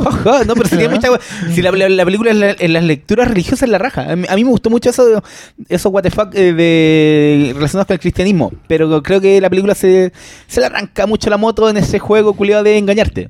Es que Que- lo que aunque pasa lo, es que- lo- lo prefiero al engaño occidental. Pero no, No es porque es más usan- fresco nomás. ¿Ah? No es porque no es más, es O- más fresco. O puede ser porque con el otro estamos invadidos Lo que pasa es que más seguido. todo esto Claro. está dedicado a la, a la auditora Paula Cárcamo que en Facebook nos puso, por favor expliquen The Wailing. Nosotros tampoco entendimos. Sí, pero Estamos lo que la pasa es que Paula. The Wailing me, me, me, me deja esa sensación de el clásico guionista que obviamente sabe más que tú como espectador porque él inventó la weá, pero te muest- no te muestra, no te quiere decir nada. Quiere que tú lo interpretes. Claro, pero, pero en el fondo el, el, el, el No, pero es más que se- tramposo que eso. Es más tramposo que esperar que tú, que tú aprendas No. algo, sepas algo. Eh, narrativamente, o sea, como estructura, si tú te fijáis, lo que pretende hacer es que. Tú creas una cosa para. No, no, no, y que estés siempre metido. ¿Mm? Entonces, Hasta el final. Claro, es lo ese, logra. ese autor que, Sí, aunque wea. tú des con la solución te va a decir que no se sabe. Claro, No, que es peor quizás. todavía. Siempre hacer Es quizás. quizás. Es tu lectura. Queda abierto. ¿Cachai? No. Todo queda abierto. Él sabe que lo pueden haber pillado, pero no lo va a decir nunca. ¿Cachai? Y esa weá es como picanear, po. No, Sí, y, no, no, y es el final del Star Child de 2001, pues, weón. Queda tu interpretación. Claro. Es verdad. Pero bueno. Ese fuiste tú. Sí. Perdón. No supe a quién iba a decir. Bueno, Perdón. pero, pero estamos todos, eh, que, que, que hacía rato que no estábamos todos de acuerdo en que es eso lo que nos pasa. O sea, sabemos que es una buena película, pero nos estaban trampeando. Sí, Ya. estamos de acuerdo. No, o sea, yo la encuentro muy. val- me gusta. Es que es la. La, la valoro porque es algo que no estamos acostumbrados a ver. En el sentido de que incluso en Oriente, en Oriente mismo dejaron muy de lado el terror después de que nos dieron como caja con weas muy espectaculares y bacanes Pero- durante más de una década. Pero le sentimos de terror. Yo no la sentí una película de terror. Tiene momentos de terror, pero Pero sí, igual esa línea de terror oriental. Esta pe- película perfectamente podría haber salido hace 10 años, cuando estaba el, todo el boom. Ya, obvio, no es la típica. El, la ti- el típico demonio de las películas anteriores, pero está emparentado. po. Yo no, no, no sé si narrativamente, pero sí en espíritu. yo lo encuentro poco. No sé, no sé si. Es que sí, Probablemente no la es terror, es no inquietante. eh, sí, Y, y el- el- y- y más que asustarte por asustar, lo que a uno le caga la onda es que te inquiete. Porque no sabes cómo responder a, a lo que es inquietante. aunque yo sí reconozco que la aparición de la de la mina de blanco, digamos, la, la sin nombre, cuando le. La última secuencia, cuando le dice no vayas a ver a tu hija, la primera aparición de ella ahí, yo ahí. Ahí me bajó el. el De Julepe. ay, medio julepe. Yo dije, ah, aquí- acá. Porque, ta- bueno, de partida seguís engañado. Tú todavía no sabes quién es el Sí, pues, sí, tentador ya, y quién es el tentado. Nada. ¿Quién es el quién aquí? Bueno, y, y está la, decisión final también del prota que también apuntala harto la verdad. Yo creo que si, si esta película, con todo lo enrevesada que hubiera tenido un final tradicional occidental, no estaríamos tan contentos con el resultado. ¿Cachai? Me refiero a que si todo hubiera terminado bien. Yo creo que nos habríamos sentido más, habríamos sentido que la weá era mucho más, más plana de lo que parece. Pucha, Yo creo que- yo no sé, yo, yo lo anhelaba. Pero el momento en que Sí. cruzó y se pudrió todo, dije Es ya, que, se pudrió. claro, porque te- a eso me refiero, que yo creo que la, la ayuda a la experiencia que Claro. sea un final descorazonador. Pero es lo que yo decía que, que le sentí menos peso a eso cuando la, la base de la película es policial, que tú lo que esperas en, en un policial es en general... el que se resuelve el caso. Claro, y que eh, independiente de la amargura del final del policial, porque siempre hay muchos heridos al final de un Sí, policial, claro. hay una resolución. Y acá no Mm. existe esa resolución, porque los que enfrentados siguen enfrentados. Sí. La chica va a seguir enfrentada al japonés extranjero hasta que en algún momento lo derrote. claro. Porque tú entiendes que son unos enemigos. Sí, es ¿no? que, el- vienen es peleando que mucho. igual la película va en esa relación de que ella no lo va a derrotar. Ella está ahí para que la gente crea del salto de fe.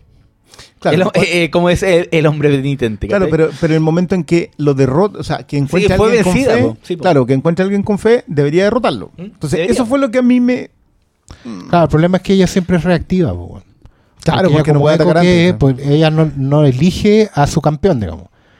Ella usa el que le toca. En este caso, por eso la cuestión Es que de que no, po. pescó a la niñita y Es le que tocó. tú lo este dijiste. Pescó. Claro. La sí, pesca, sí la fue. pesca es, la- el- es lo esencial. Es un, Mm. el- de hecho, es un diálogo la película. No es el, el- el- el demonio no está eligiendo, está atrapando lo que, lo que está a la mano. Sabes lo que le toque, no sabes lo que va a salir, ¿no? ¿Cachai? Claro, y, tocó, y le tocó a una niña que le sirvió para los efectos. Ahora yo no entiendo por qué tiene más peso la niña en, en lo que le- en lo que está haciendo la sin nombre. ¿Por qué tiene más peso la niña que el resto? ¿Es la última pasada la niña? Puede ser, no sé. Porque, porque la infección había agarrado ya harta gente. Si son, Claro. ser que 30 muertos, Y 20 ya había tenido un crimen de, de ese tipo, o una, una, una pasada fotográfica, por así decirlo, en la casa del otro policía. ¿Cachai? Claro. Había quedado una cagada ahí. La niña ya había, había matado a alguien, ¿no? Una niñera, por lo menos No, la la- pero la puñala. La puñala. O sea, ya, ya estaba. Sí, más encima en que se confunde porque le, le dan como un nombre propio a la abuela. Sí, es raro. ¿Te acuerdas que, que como que... eh, No, abuela dijo esto, que es como la mujer sabia, entonces tiene como un nombre... Claro. Pero bueno. Pero. Ah. ¿Tenemos preguntas? No, estoy- Oh, No, no, sí, dice, vemos preguntas así por que me va a costar eh, aislar. De hecho, la de Wailing era esa que le pidieron que explicara, alguien más que da sus lecturas. ¿Algo bueno en la lectura? A ver, espérate, lo voy a buscar. No, pero es positivo verte, Will. ¿Le, le recomendáis? Sí, completamente. O sea, con todo lo tramposa que es, yo creo que incluso con que tú sepas cómo termina... o sea, yo la vi dos veces. ¿Mm? No porque quisiera entenderla, sino porque necesitaba tenerla fresca porque la primera vez que la vi estaba muy molesto por la trampa. La segunda vez que lo vi, Claro. cuando ya no tengo ninguna de las trampas encima, se me hizo más clara la buena narración que tiene. Pero sigo encontrando la manipuladora. Sí, de hecho, ahora con la conversa, como que entran ganas de repasarla. ¿Cachai? Como que ah, sabiendo, digamos, para dónde va la cuestión. Y también sabiendo que hay que sortear un gran vado, que es la primera parte. Que Pero que es un buen Ah, cosa cimiento. Ese es el problema. Yo encuentro Sí. que el cimiento de esta película es muy bueno. Los recursos con los que se cuenta son muy buenos. El problema es que sí siento que me están Es que es y ahí es donde me pierdo. Y yo creo que la película empieza a agarrar vuelo cuando se entra a la, a la jugada de la niña. Ahí, ahí agarra Ahí otro tono. a- a- agarra otro tono. agarra sí. otro tono y no solo. Sí, porque entra no- la no- desesperación del protagonista. sí, y, y especialmente por la actuación de la niña, weón, cuando a- a- agarra a chuchá e insulta, Claro, es que- weón, es palo y esa parte. No, para mí la secuencia es el que él la está revisando para saber si tiene las Sí, marcas. Ah, sí, pues, y se esa- levanta y dice, no.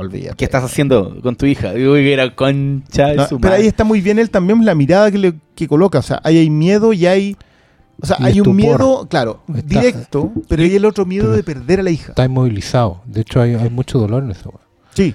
Y, y claro, y eso conecta muy bien con el final. Sí, yo creo que el, el prota, sorry que no sepamos el nombre, pero no. Era como Eh, Nyang no, Yek, una bueno, no, Wo. no coreano. Era como Yang Wo. Pero ¿no? yo creo que él está muy bien en general. O sea, pasa de ser un comedy relief en un momento. Pero es que yo creo que Ah. las actuaciones son súper poderosas en esta película, Sí. desde incluidos Sí. los, los dos, estos dos seres no humanos, weón.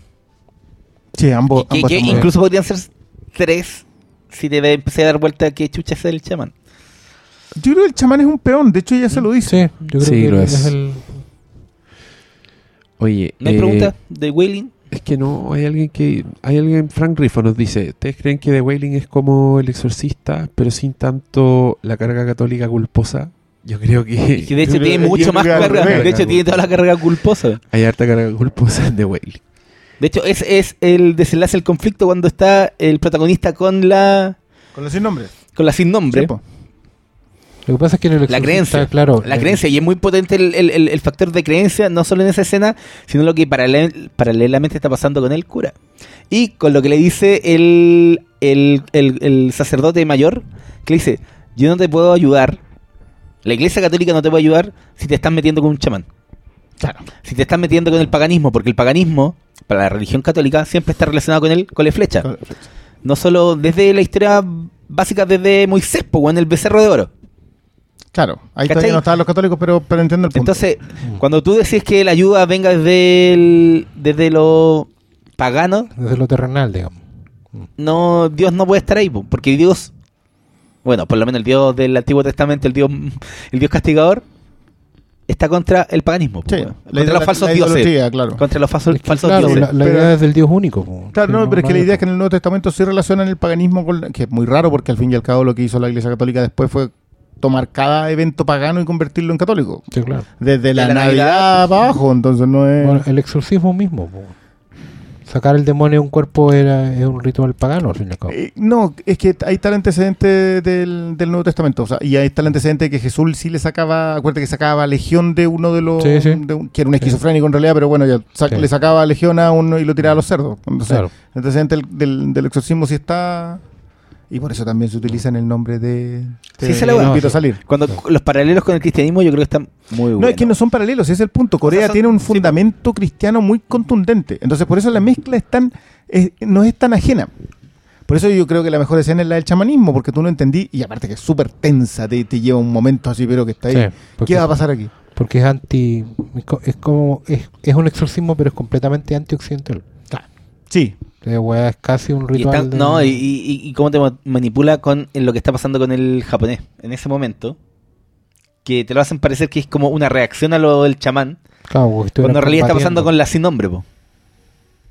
Claro. Y ahí te están engañando, te están diciendo Claro. que este ahora, chamán. es- ahora viéndola de nuevo uno diría, ah, no estaban enfrentándose, estaban colaborando. ¿Cachai? Y claro, se puede cambiarte la película, pero es después de la conversa. Obvio. claro. Barra, ve- yo creo, vean, vean The Wailing igual, aunque dure 3 horas 50 minutos. No, dos horas y media nomás. Dos no es se- tanto. como yo se queden 36. dormidos, se queden dormidos al principio, tengan que partir la weá otra No, vez. no, sí, vale la pena, vale, Vale la mucho la pena. pena verla, es una muy buena película, pero yo creo que de repente uno también peca un poco de, de- de alegar de lleno.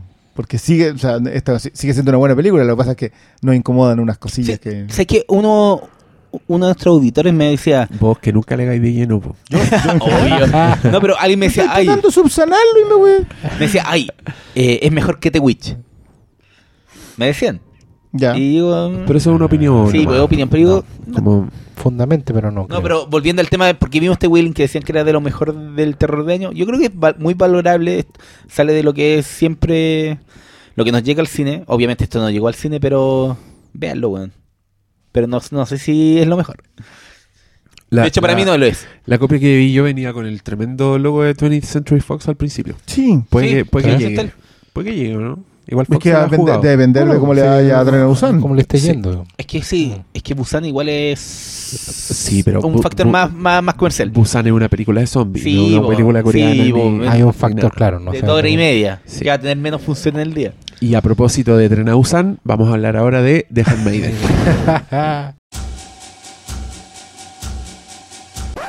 Antes que me Hacemos una pausa, Me gustaría ¿no? rematar con un detallito. Ah, Yo, ya. yo de ¿Volvemos? Witch, no, no, no, con, Ah, con. The Wailing. Yo de Witch Puta, Eh, puta. a mí me mataron y me dijeron que, que está más emparentada, o sea, que, que, que pasaba con la cinta blanca. Yo de verdad creo que esas películas están mucho más emparentadas de Winch con la cinta blanca que de Witch con cualquier película de terror. Y sobre todo con The Wailing. O sea, son, son películas que lo que buscan es otra, es otra beta. Y no, y no, no creo que Ya, The pero- Wailing busque esa beta. Sí, pero digamos que la cinta blanca con, están relacionadas por esta del, del terror que ya está instalado en la sociedad y que se va desarrollando. Porque la cinta blanca Y- es como un, un prefacio de lo que terminó siendo la Alemania nazi. Y la, la bruja es un Es lo mismo, de es un prefacio sí, siendo po, Estados al Unidos, Salem, claro. ¿cachai? No, no, no, no Salem, Estados Unidos. Sí. La idea del inventarse un monstruo que vive dentro de ellos y, y de- inventarse monstruos que, fi- que están en el bosque. Estás esa diciendo que de el- este- eres parte de la conspiranoia del 9-11. No, no, no, es que, es, que, es que los gringos se inventan, no, no, si se crean monstruos, si no es, no es, o sea, los comunistas los crearon. La idea de que este monstruo que viene de afuera Siempre ha estado. eh, siempre ha estado. Si, si- si esa Antes- idea Witch antes de los alemanes era la amenaza amarilla, que era todo lo que venía claro. de, de- de China y Japón. Después de los alemanes fueron los rusos, ahora son los musulmanes, mañana serán los mexicanos. Vete a saber. Siempre. Sí. Siempre, siempre el, el- el enemigo es, outs- es outsider. Ya, pero perdona, quería rematar con eso nomás y nos vamos a Handmaiden. Ya. Eh, The Handmaiden, una película de Park Chan-wook, Chan Park-wook. Yo pensé que íbamos a hacer como la pausa para poner el tráiler para, para que la gente entendiera el- los diálogos. Los voy a poner en españolete. Apuesto que están. De y, más, ahí, po. y ahí van, a- van a quedar De todos más. metidos y todos calientes. Porque- Yay. Eres mi mucama. Sí. Una película de Park Chan-wook que yo vi en el cine. en el Fantastic Fest. Fue mi segunda película en el Fantastic Fest y la que yo más quería ver. Y, mm, Porque es de Park Chan-wook. po. porque es de Park Chan-wook Sí. que tú sabes que hay. Por último, una película hermosa. Así va a estar durante dos horas con la boca abierta mirando la pantalla porque el weón es un virtuoso. No, Y- y, incluso va a ser, ¿sabéis que por ABC motivo va a ser interesante? Por lo bajo. Por lo bajo, interesante. Y el weón tiene unas historias que tú cachai que son épicas. Como. Un poco como todo el, todo el cine coreano, igual siento yo. Como que trata de contarte una historia gigantesca. Una weá que serían, sería una novela de 1200 páginas. Te lo meten en una película. Y desde ese punto de vista, esta weá no decepcionó. Cuando yo pensé que estaba terminando, la weá prácticamente parte de cero. Porque cambia el punto de vista de un personaje y te empiezan a contar de nuevo una película nueva. Eh, y la weá la encontré hermosa. Hace tiempo que no me gustaba tanto una película de Park Chan-wook. Eh, es una historia de amor, primero que nada. Sí. Y, y siendo Park Chan-wook, esa weá significa que es muy caliente, que es muy sórdida la weá, así como en un mundo que la weá, no sé, Almodóvar diría, no, eso es mucho. y, con un desarrollo, como, weón, el placer de tirarte así en los brazos de un weón que te va a llevar por una historia que va a ir por mil partes distintas. Yo solo tengo flores para The Handmaiden. No, bueno, eh, a mí, de, lo que más me... Primero, la, la sensación cuando termina es que a mí la, no decepción, pero suerte de, de, de coitus interruptus que fue a mí Stoker, la que hizo Pancho en... ¿Qué es lo que dijo? No, voy a fundamentar porque yo Bueno, si sentí... hiciste caca de eyaculación No, y todo, y este otro dice una wea y se Claro. escandaliza. ¿Cómo es la no, cosa? yo, yo cuando vi, terminé, sí me gustó que- terminé de ver Stoker, no, no digo no me gustó, pero sí sentí que ahí había una película amarrada con camisa fuerza. Que había cosas que no, no había podido hacer. Que no despegaba. ¿O que no habrá sido más la manita del estudio? Eh, indudablemente, era Que, la, que- fue que- la, que no es como le dejan hacer en Corea, bueno, fue como queráis. la incursión de, de él, no, no hecho la, nada es claro. No sentí que fue una película fallida, no sentí que estaba mal, pero sentía que había ideas que no habían podido llevarse a, a cabo. ¿Cachai? Y fue como, chuta, qué lata, porque igual esto que plantea un montón de temas que son más que interesantes, pero, pero están ahí. ¿Cachai? No, yo, yo sentí que no despegó. Y acá como que sentí que, que era un poco una revancha después de terminar de verla, ¿cachai? Pero también era una weá muy propia. ¿Cachai? Que, que es- creo que Handmaiden no se podía haber hecho sin Stoker. ¿Cachai? Ya. Que hay, hay- es, un- es, un- es una evolución importante. Pero que, que también no, no se puede haber logrado sin la otra. Para mí, puta, me- visualmente la weá es impresionante. Si yo le he tirado flores a Crimson Peak, esta weá tiene más. Más flores. Eh, porque no es llegar y armar un gótico en Corea.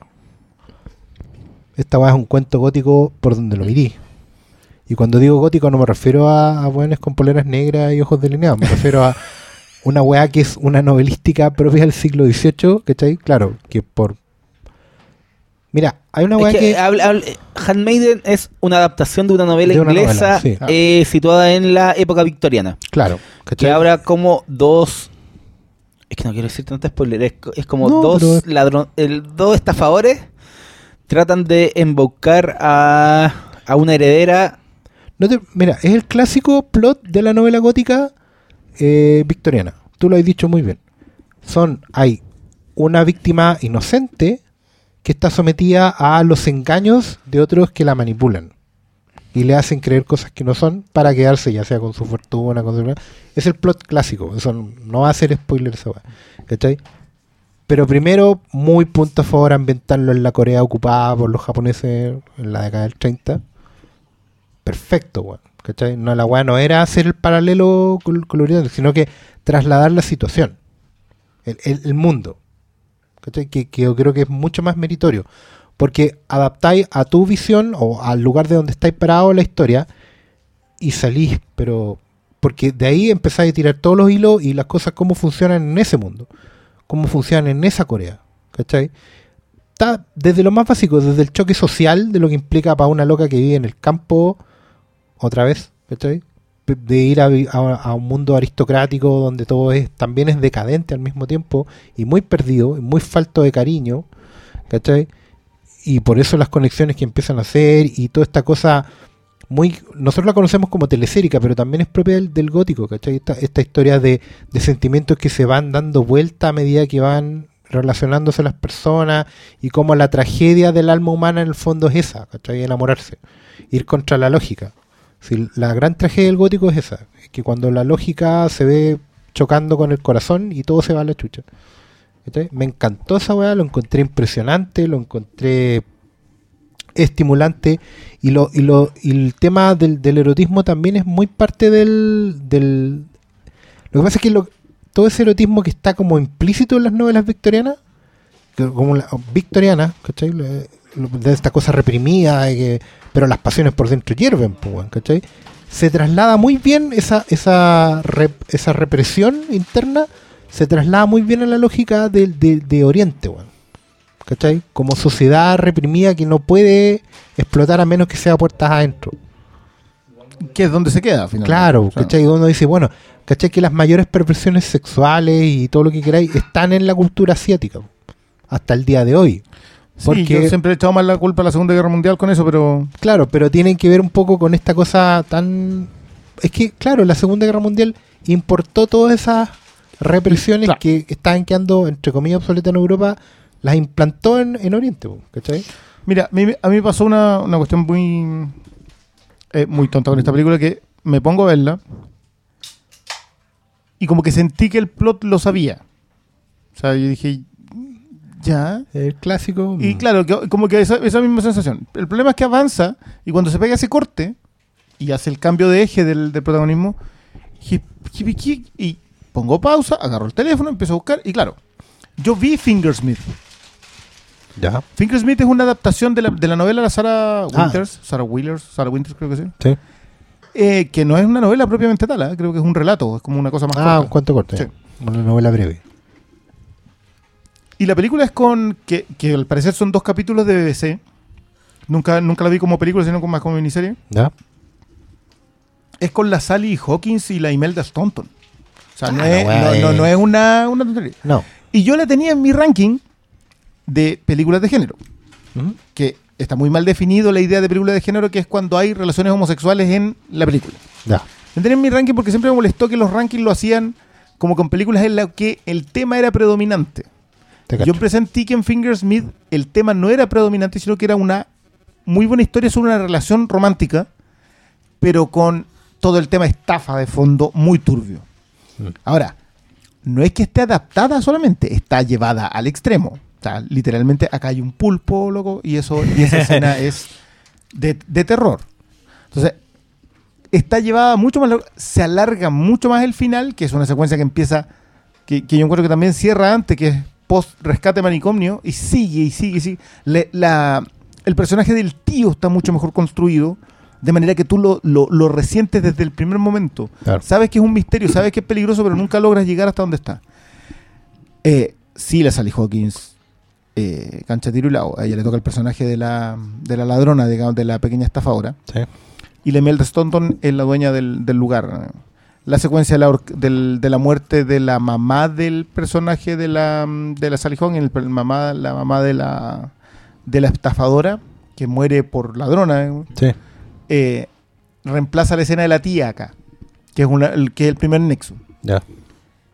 Joe Fingersmith, de, de verdad le puedo tirar harta flor porque me gustó mucho, porque el, el- claro, fue el primer golpe que sentí en ese cambio de eje en la relación. Y las escenas de sexo estaban muy bien cuidados a la BBC. O sea, no, no había desnudo, la secuencia de sexo estaba como tomada de lejos, de manera que tú supieras que, que estaba pasando, pero no mostrarlo tanto. Acá eh, Chan-wook es mucho más explícito. es un poquito todo lo contrario. Exacto. Lo llevo- es que por eso me Yo creo que se agradece mucho en el sentido de que las dos actrices coreanas están a todas zorras. Es Perver- demasiado. Pervertido. No, no, pero eh, eh, eh, la interpretación es que las dos, cómo está relacionando con el, con el juego que te hacen creer al comienzo. O sea, y es muy bueno cómo tratan el tema del recitado erótico. Mm. Que es mucho mejor. En, la- en la otra también está el tema de, la- de que ella recita novelas picarescas mm, o relatos, Sí. cuentos eróticos. Eso, esto es la otra de lo que estáis hablando. Es una miniserie Yo Que era la siempre la, adaptación interpreté. Claro, es la adaptación de la de, primera. esta, de esta novela. Y es Sally Hawkins con Imelda. Staunton. La, ahí la otra chica no recuerdo el nombre, pero pero sí, yo cuando la vi, yo la encontré. Es eso y Tipping the Velvet, dos cosas que vi como muy seguidas, que las dos son británicas y las dos son muy. Lo que pasa es que tú te enfrentáis de repente a películas que te dicen, no, es que la mejor película de, de historia de amor entre dos chicas es. qué sé yo, Cuando cae la noche, que es una canadiense que yo te juro que literalmente pateé la perra cuando terminé de verla porque resucita un perro. ¿Ya? O sea, no. No, hay mucha gente que te puede decir que es Mulholland Drive. Que de hecho para mí es el top one. Pero es porque están. es- va por otro tono, digo. Ah, y la, la vida de Adele, ¿no? Es que yo no he visto la vida del. po. Ah, ya. No sé, siempre, no, no sé por qué me la he saltado, pero no la vi. Mm. Pero Yo esa la tendría en el top también. probablemente. Yo- ¿Puedo reconocer algo? Que tampoco la he visto. La vi, sol- vi solo una escena. Ah, ya. Puta, qué ordinario, weón. Busco el YouTube. Malito. Busco en siquiera. YouTube la escena de sexo de la película para no ver la película. En Pero es que es la escena que todos hablan. Qué ordinario, qué vergüenza. Le pedimos disculpas, querido auditorio. Bueno, de eso también hay en Handmaiden y está. eh, no sé si decir bien tratado. Es que está. Mira, lo que pasa es que. Voy a decir una weá, pero. Pero ¿por qué no? No, no, no está bien tratado, es asunto. hermosa esa En escena. Handmaiden ¿Cómo está? estaba tan hermosamente montado todo. Yo decía, weón, este weón es como que hubiera agarrado Candy. Yo hubiera hecho la versión. Es que ni siquiera es para adultos, porque la weá tampoco nada es gratuito. Yo siento que incluso los excesos, entre comillas, son funcionales a la historia, porque son explosiones de la represión propia del relato, del contexto. Y especialmente lo, ¿Cachai? lo- lo que sucede con el tío y lo del Kama Sutra. Sí, bueno. si- todo o sea, eso. toda esa, toda esa literatura erótica previa al siglo XVIII es súper extrema, es súper hardcore si la ponís en contexto. ¿Cachai? O sea, para que. Esta weá es como lo que, lo que veíamos en, en El Espinazo del Diablo, cuando los cabros trafican un dibujo. ¿Cachai? Un dibujo que hizo uno de ellos de una, de una mina en pelota. Esa weá es súper hardcore dentro del contexto en que está.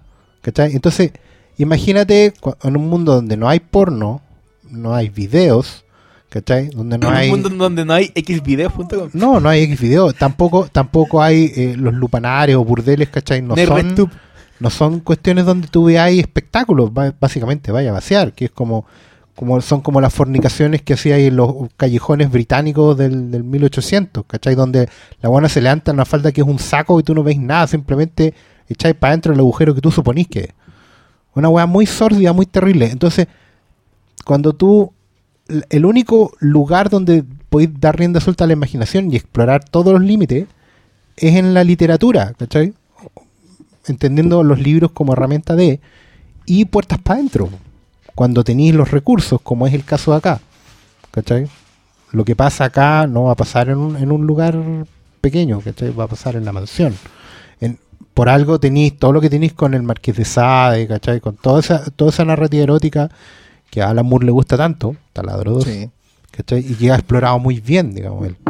Todo lo que es Los Girls y toda esta cuestión. Incluso en los extraordinarios caballeros con la, la segunda parte. la idea Absolutamente, lo, de, feminista como lo de- erótico. y lo de Orlando, ¿cachai? Como, Vamos. como el caballero que Mete el taladro. mételo. vive el placer hasta por, a, a través de los siglos, ¿cachai?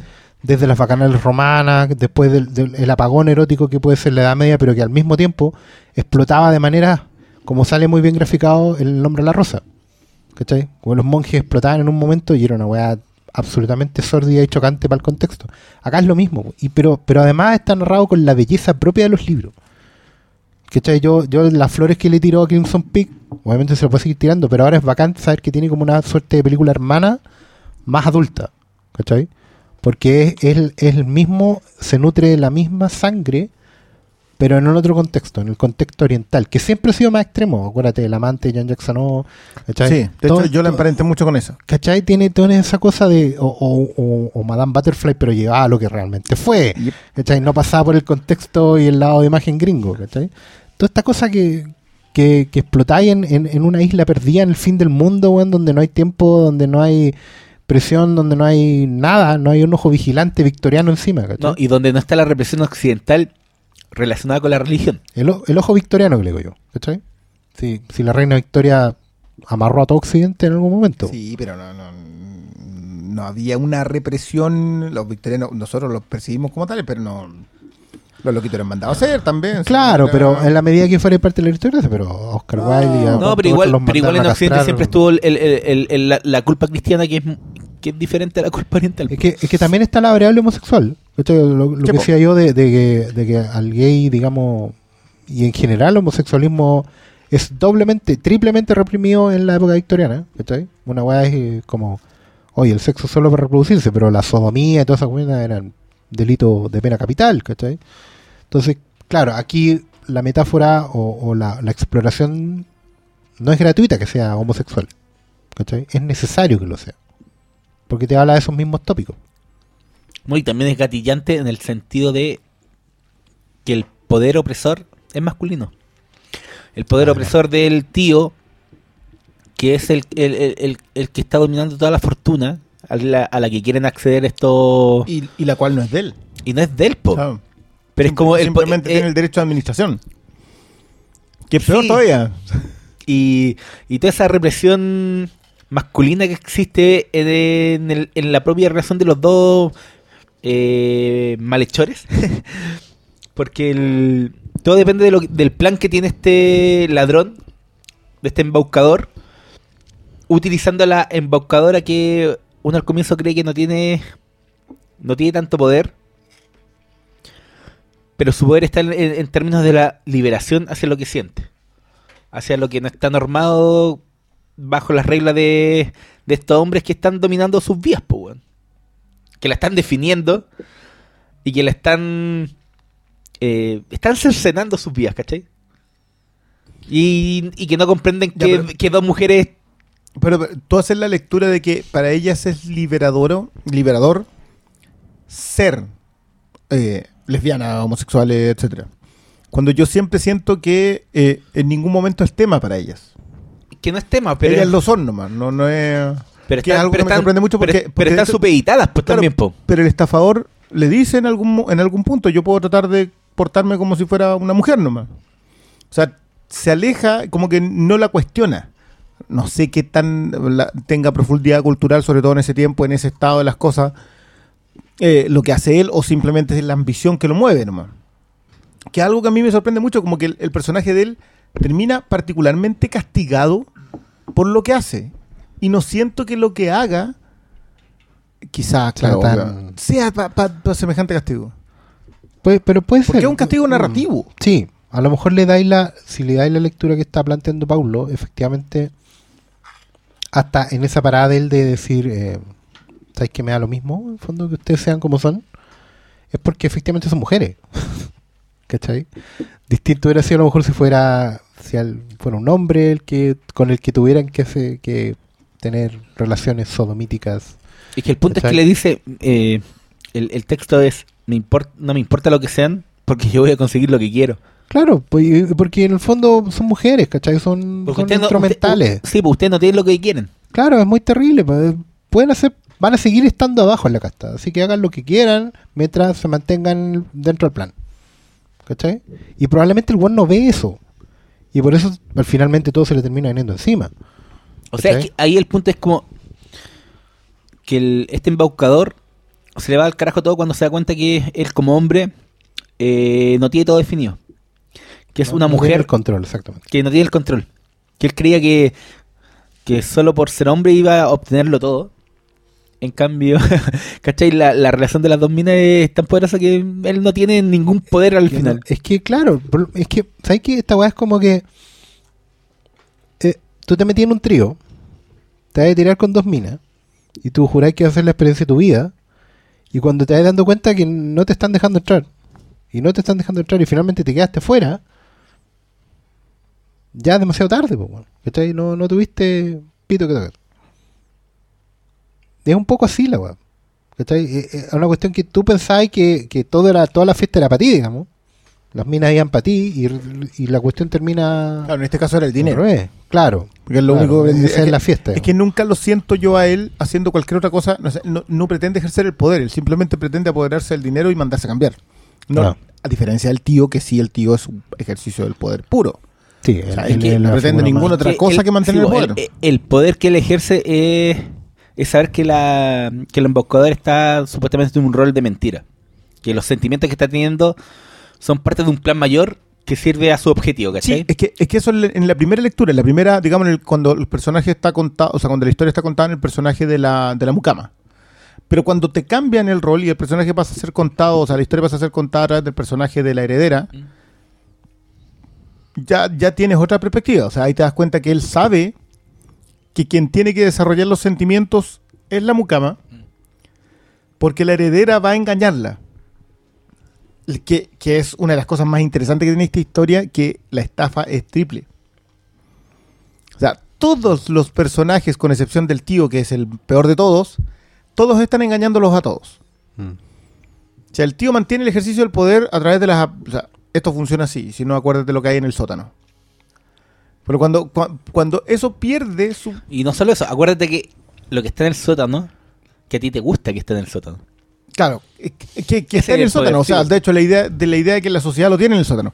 Pero, pero mejor todavía es que el nudo se desarma y la historia toma otro tono cuando dos de los personajes que están estafando, cuando dos de los tres personajes que están siempre mintiendo, dejan de mentir. Y son honestas la una con la otra. Claro. Que se desarma todo el... Y ahí se desarma toda la historia. Y ahí, porque, porque es bien extraño el Finger Smith porque está contada hasta un punto en el rol de la mucama. Y después está contado en el rol de la heredera hasta, yo diría, el 75% de la historia. Y después es mucho más larga. Se alarga caleta. Si la- la- estamos hablando de que el remate es con el viaje a, a- a Rusia. Sí, Vladivostok. Que, que ya es mucho más adelante, con una escena que yo no sé si siendo eh, eh, heterosexual la hubiesen considerado necesaria. Que es algo que a mí me, me llamó la atención porque creo que Park Chan Wook lo hace todo. Todas las escenas sexuales las prepara con mucha potencia, pero extrañamente las escenas más duras, que es esta idea cuando tú ves el pulpo dibujado en la mujer y después ves que hay un pulpo. Digo, que, que no es un pulpo, un calamar gigante, pero, pero lo ves y decís, epa, epa, ¿qué pasaba? Y como que, te- como que, claro, recién le tomáis la perspectiva que lo que pasaba en el sótano era una cuestión espantosa. Mm. Y, y eso es muy adelante, po. Si eso es prácticamente en el epílogo de la película. Sí. Pero bueno, es que también es muy fascinante esa porque está. Es el elemento final sobrenatural que también tiene el gótico. En el gótico todo parece muy normal y todo se va construyendo en base a lo que ellos ensueñan o no.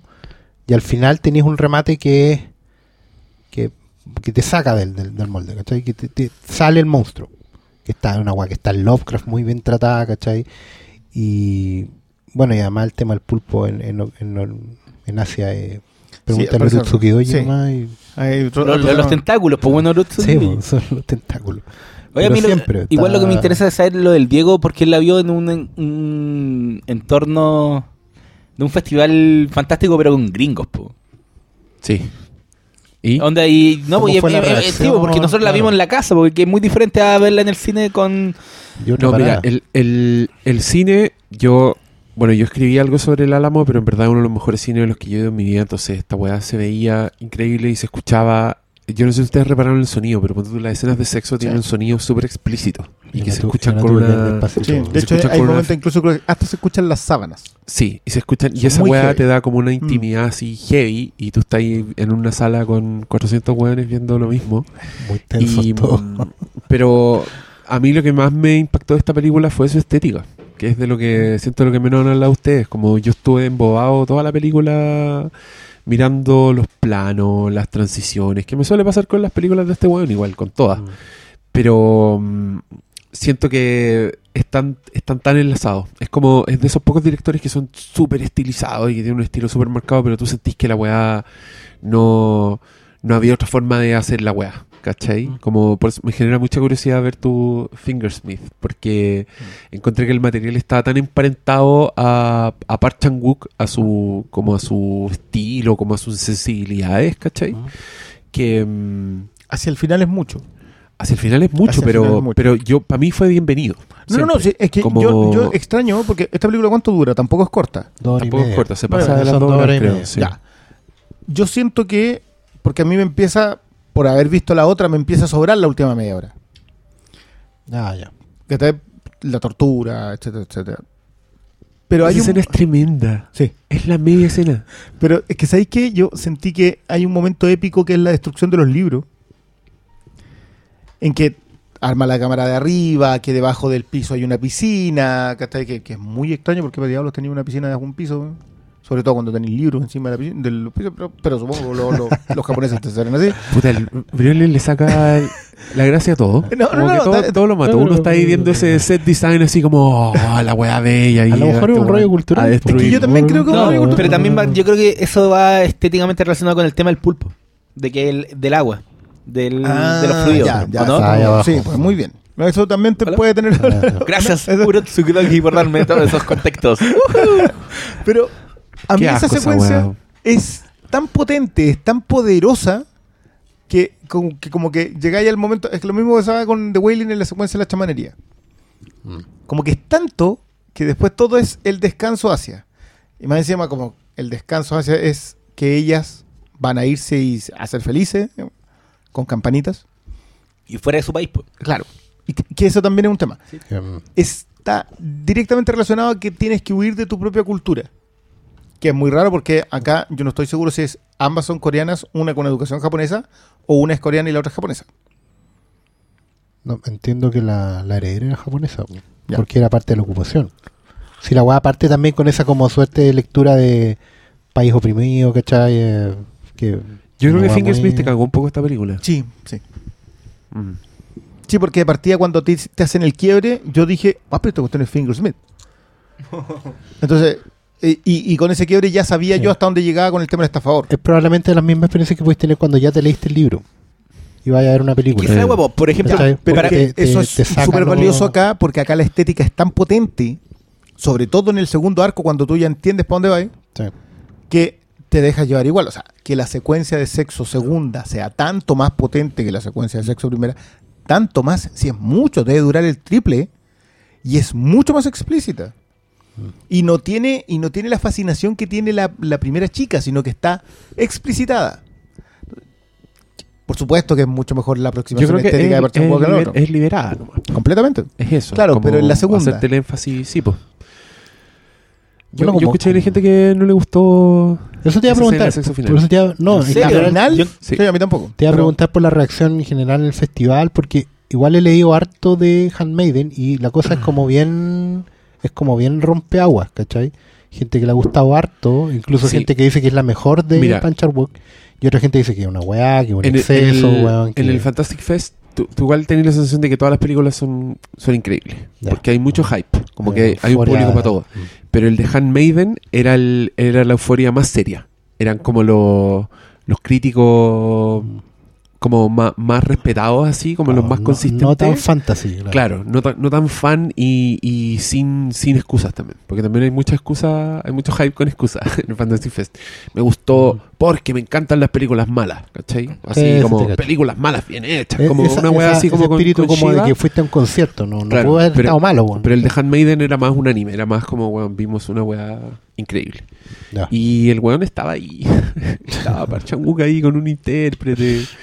Y Ah, hablaba weá. Sí. Y después el otro día el weón presentó Old Boy en otro cine. No en el Fantasy Fest, Ya. como una actividad aparte en Texas. Esa ciudad culiada, weón. Tiene los, mejores carretes. Pero, Ce- pero- cerramos. No, yo está, de ¿o no? hecho, por lo menos para mí, eh, absolutamente imprescindible. O sea, la weá. O sea, para mí una de...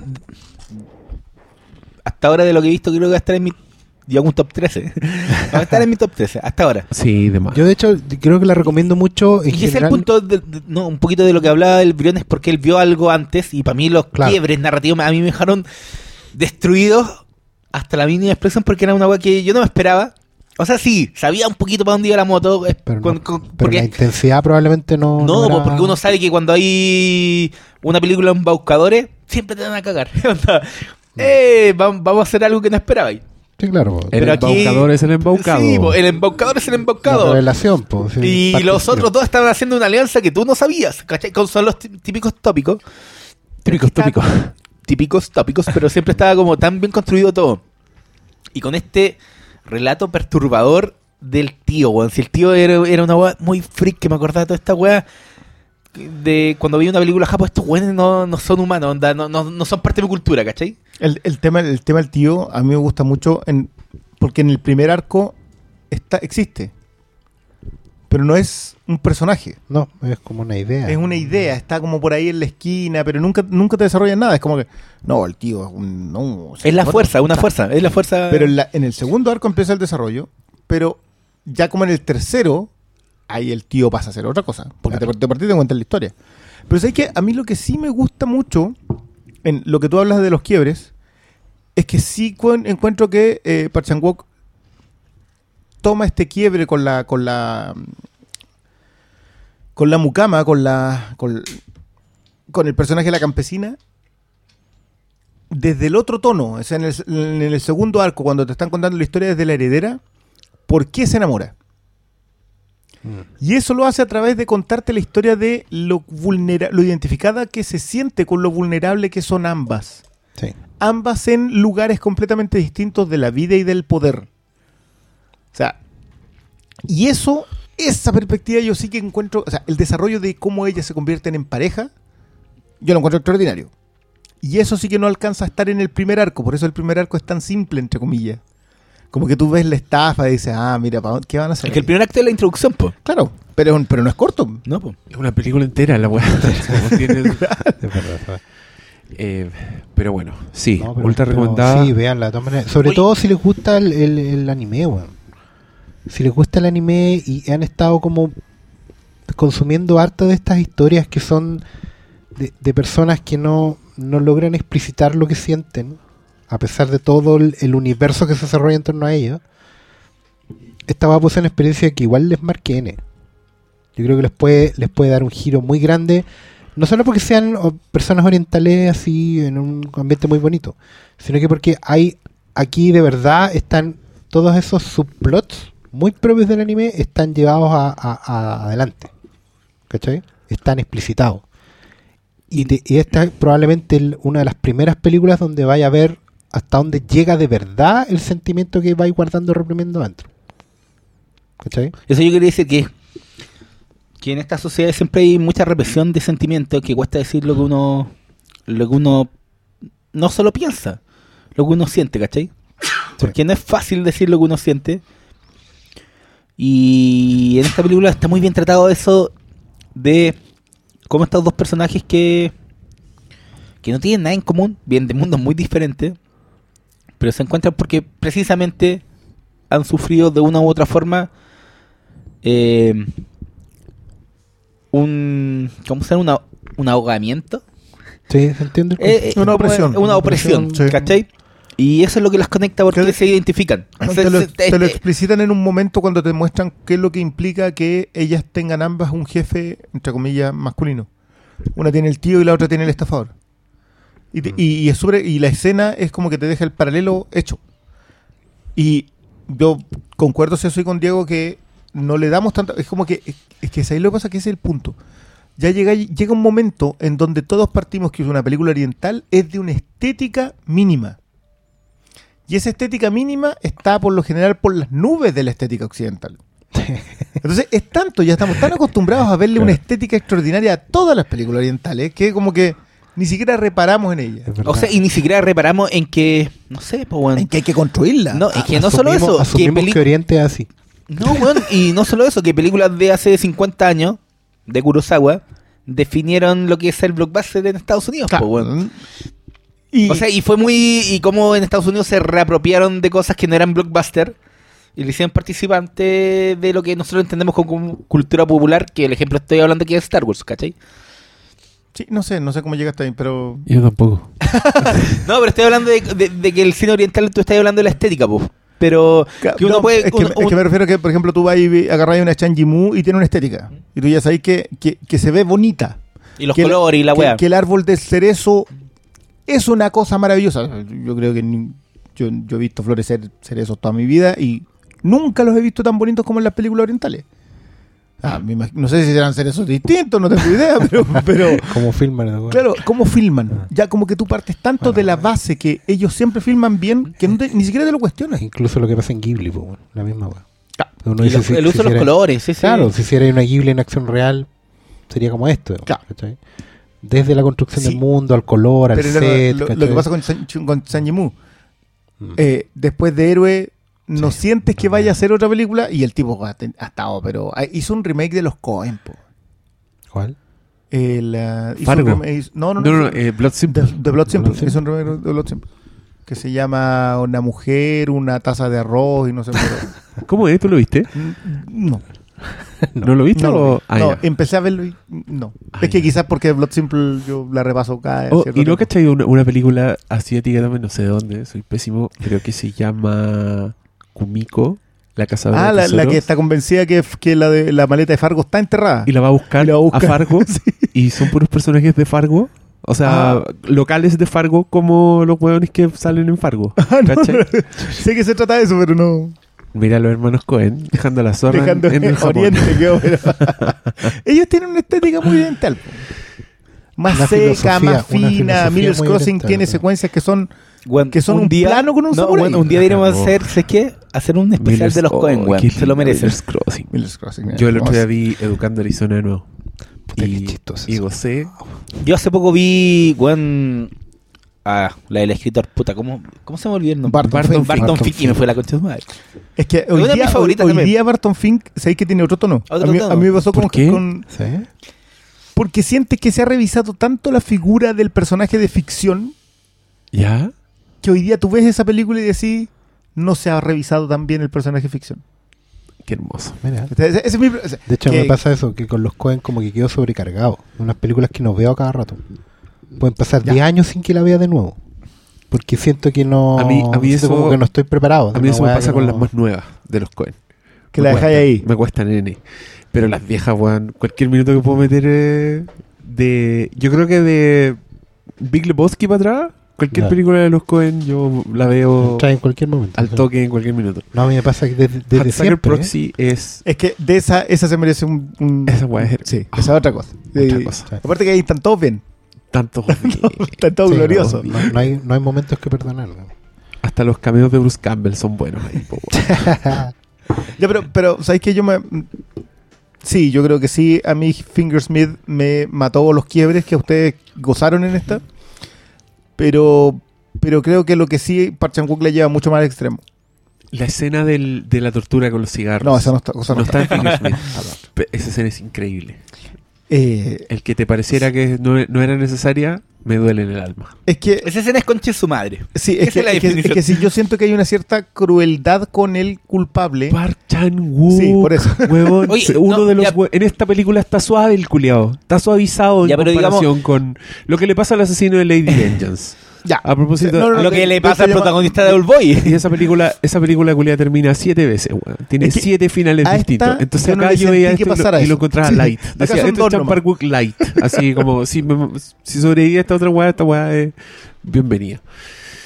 Pero bueno, así que yo creo que es esencial para los que les guste un mínimo el cine de Park Chan-wook.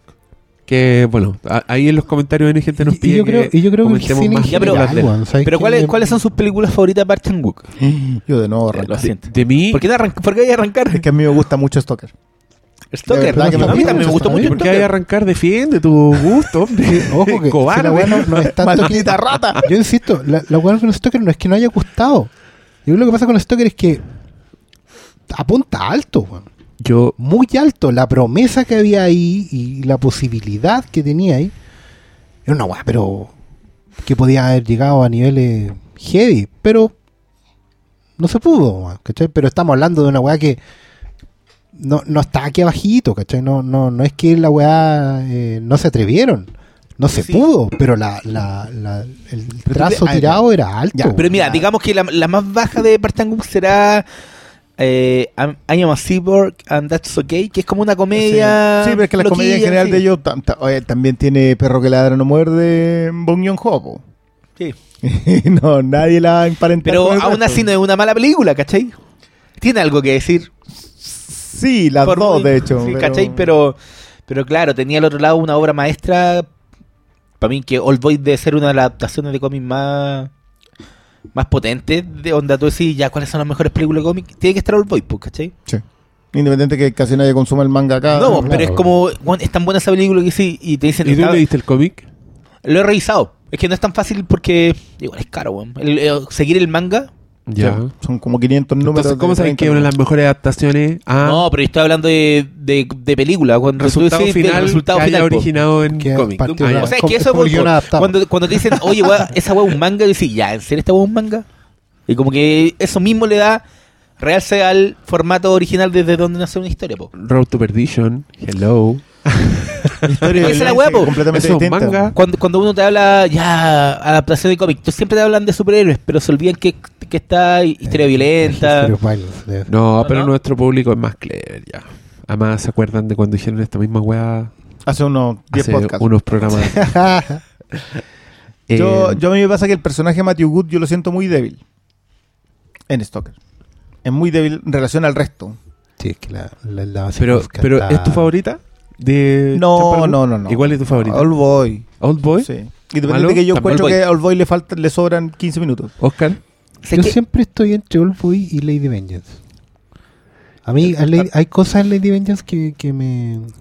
Pero probablemente una lectura más mía, O sea, yo, Sí. yo en vez de Lady Vengeance, yo siempre estaba, igual no la reviso hace mucho tiempo, estaba entre JSA, que es como un, que es como una, que es algo mucho Pero- más, Pero eso es ¿Eres súper- comercial? ¿Ese era Park Chan-wook? Pero eso es Park Chan-wook antes de que sea Park sí, pero, pero igual es un, es un cine comercial no tan comercial, ¿cachai?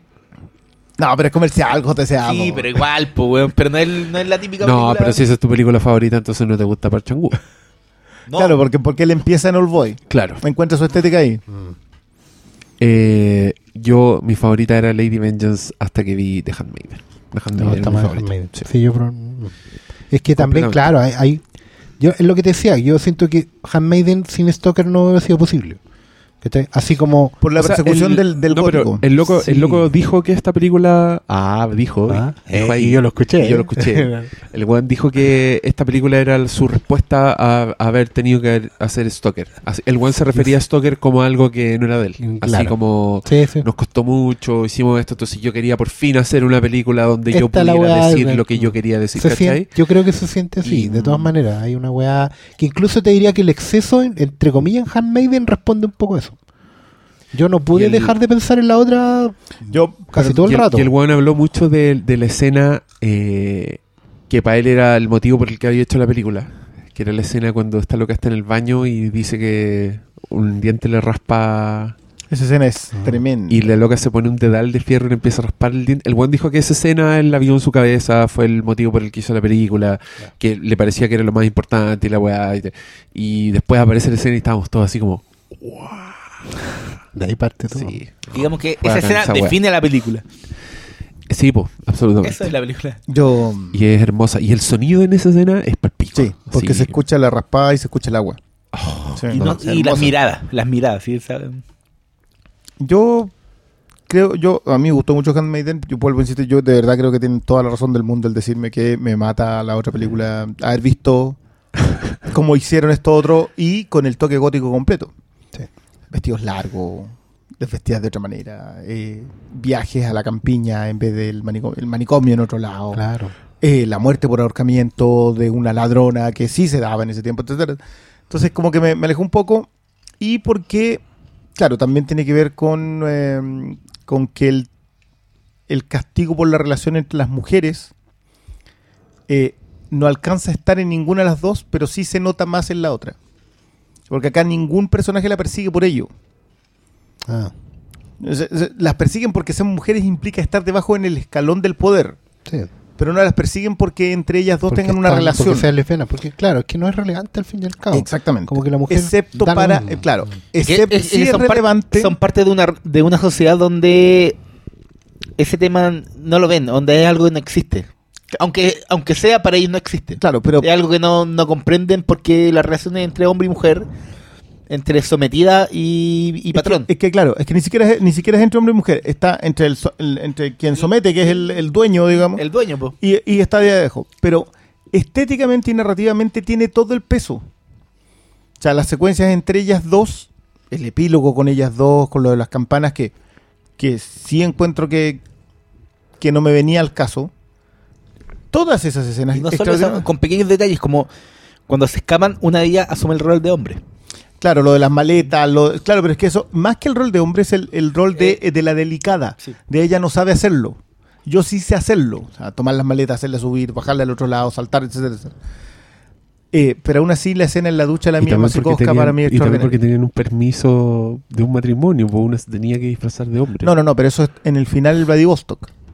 Pero no en la secuencia en que ellas huyen hasta el bote que le está esperando el estafador. La secuencia cuando saltan el muro, ella Ah, lleva no las sé. maletas y las No- coloca. No me acuerdo tanto. Ya. Pero Mía Masikowska en la ducha. Claro, Nada más. claro. Ya. ¿Podemos dejar de hablar de Por supuesto. Ya. Entonces ahora vamos a ¿No hay hablar pregunta? de la otra película, la que todos están esperando. Por fin, a una hora cuarenta y tanto de haber empezado el podcast. Está bien, está bien. Vamos a hablar de Estación Zombie. 맨날 다음이라고만 하고 아빠를 안 보고 있는 것 같으면서도 다 보고 있다 수환이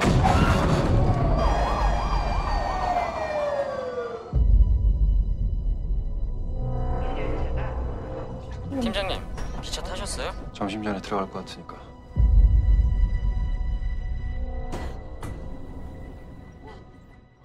Ya, estrenada en cines, aunque varios amigos de lo ajeno ya la estaban viendo hace rato.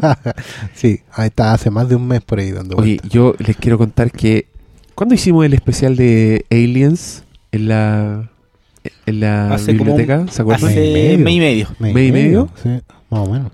Más, Fue po, antes, de- weón. fue antes de tu viaje, ¿o no? Más, Fue antes. sí, Fue hace po, dos meses. Mi viaje fue hace dos meses, entonces esto debe haber sido hace cuatro meses. Eso fue en septiembre, fue en septiembre. Fue en septiembre, pero yo, no era invierno, eso sí me acuerdo. Ya, No, sí que- fue en septiembre, los primeros días. Es que yo llegué ahí y, y me puse a grabar antes de que llegaran ustedes. Sí, y me puse a conversar con el público. Y alguien levanta la mano, pide la palabra y nos cuenta a todos que se viene una película que se llama Train a Busan, que está increíble y que parece que se va a estrenar en el cine en Chile en noviembre. Y todos quedamos así como, gracias, porque nadie había oído hablar de esto. Entonces, a esa persona yo le quiero decir, tenías razón, amigo. Muy bien. Era buena película y se estrenó en noviembre, así que y bacán porque la recomendaras. De más que alguien se acordaba de tu recomendación y la fue a ver ahora al cine. O sea, pues, igual tre- Tren, Tren a Busan igual hizo ruido como un po- el- en el primer semestre porque se estrenó en Cannes.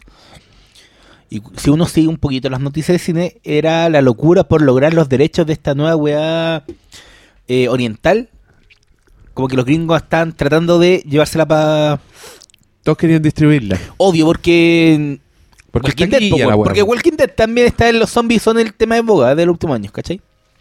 Y también porque es una película bien, bien, bien pop, bien, bien facilita, bien de aventura, o sea, la weá era película de Roland Emmerich, un poco con presentarte varios Es como- personajes. Sí, tiene algo de Michael Bay también. Y eso es súper pop po, y es de zombie. Entonces, obviamente, a mí no me llama la atención de que, que haya tenido este, este, este antecedente. Eh, ¿Qué les pareció? Empezamos a hablar al tiro, ¿no? Yo la fui a ir al cine el viernes, parece. Sí. Y Yo había- sí, yo, yo, yo fui de los que tuvo acceso al archivo punto parche, MKB. par- parche en el ojo, pero me dije, no, weón. Anda al cine. pagaré por ella. No, sí, cuando. Es que esa es la weá. Cuando. Y fuiste y te colaste en el cine. No, pagué mi entrada. Bueno, la pagué con, con descuento. descuento del banco. ¡Woohoo! No, pero mira, cuando uno sabe que, por lo menos a mí me pasa, cuando yo sé que algo va a llegar al cine, me aguanto. Obvio, po. Es distinto a cuando sabéis que, oh, están todos hablando de una película y tú sabes que no hay como chucha verla acá porque nadie se va a arriesgar. Es como Handmaiden, po, weón. Si me hubieran dicho, bueno, ¿sabes qué? Esa película va a llegar en diciembre, yo hubiera hecho tripas corazón y me hubiera aguantado. Me pasó a mí, no sé, po, con Sam Raimi cuando dijeron que iba a llegar eh, Drag Me to Hell. Drag Me to Hell. Me acuerdo que esperamos como cuatro meses. Sí. Y me aguanté, weón. Y salió el DVD y el Blu-ray y me aguanté. y la vi en el cine, ¿cachai? Entonces yo soy capaz de, de luchar contra la tentación de ver algo que todos quieren ver si está la posibilidad de verla en el cine. Entonces me aguanté a ver esta película de la que todos están hablando. Y creo que si lo hubiera visto en la casa no me hubiera gustado tanto como me gustó en el cine porque es diferente. Eh, es muy distinto ver una película en el cine. No sé, pues bueno, yo la pasé muy bien viendo esta weá de los vampiros de. O sea, de los vampiros de los tiburones inteligentes de. ¿Cómo se llama este director de mierda? El Renny Harlin. Renny Harlin. ¿Por qué siempre sacan ese título, esa, película para porque una película. películas de porque es basura, una, es una película de mierda, pero en el cine la pasé bien, po. El clásico ejemplo de película de mierda que la podéis ver en el cine y que es muy distinta a verla en DVD. Es una, buena peli- es una buena película B. Sí, pues es una película de- Pero- que, que es disfrutable en el cine. A mí lo que me pasó con esta película fue que me dieron, encontré bacán la idea de ir a ver una película de zombies al cine, weón. Como, yo sé que es un género ultra repetido y todo, pero puta, eso también tiene que ver con que lo veis toda la semana en la tele y gratis y muy bien hecho, por lo demás. Es como un, nivel de gore y de producción increíble.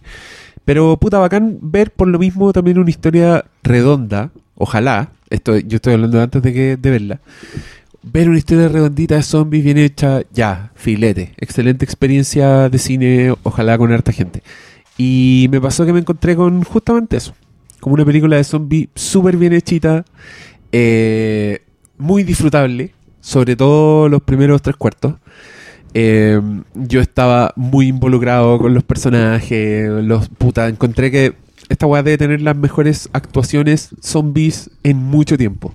Por favor, un bono a todos los actores que hicieron de zombie en esta película, porque los weones la cagaron. Onda, qué bacán en un mundo donde existen zombie walks, donde el zombie es como el disfraz go-to, donde hay tutoriales para hacer zombies en YouTube.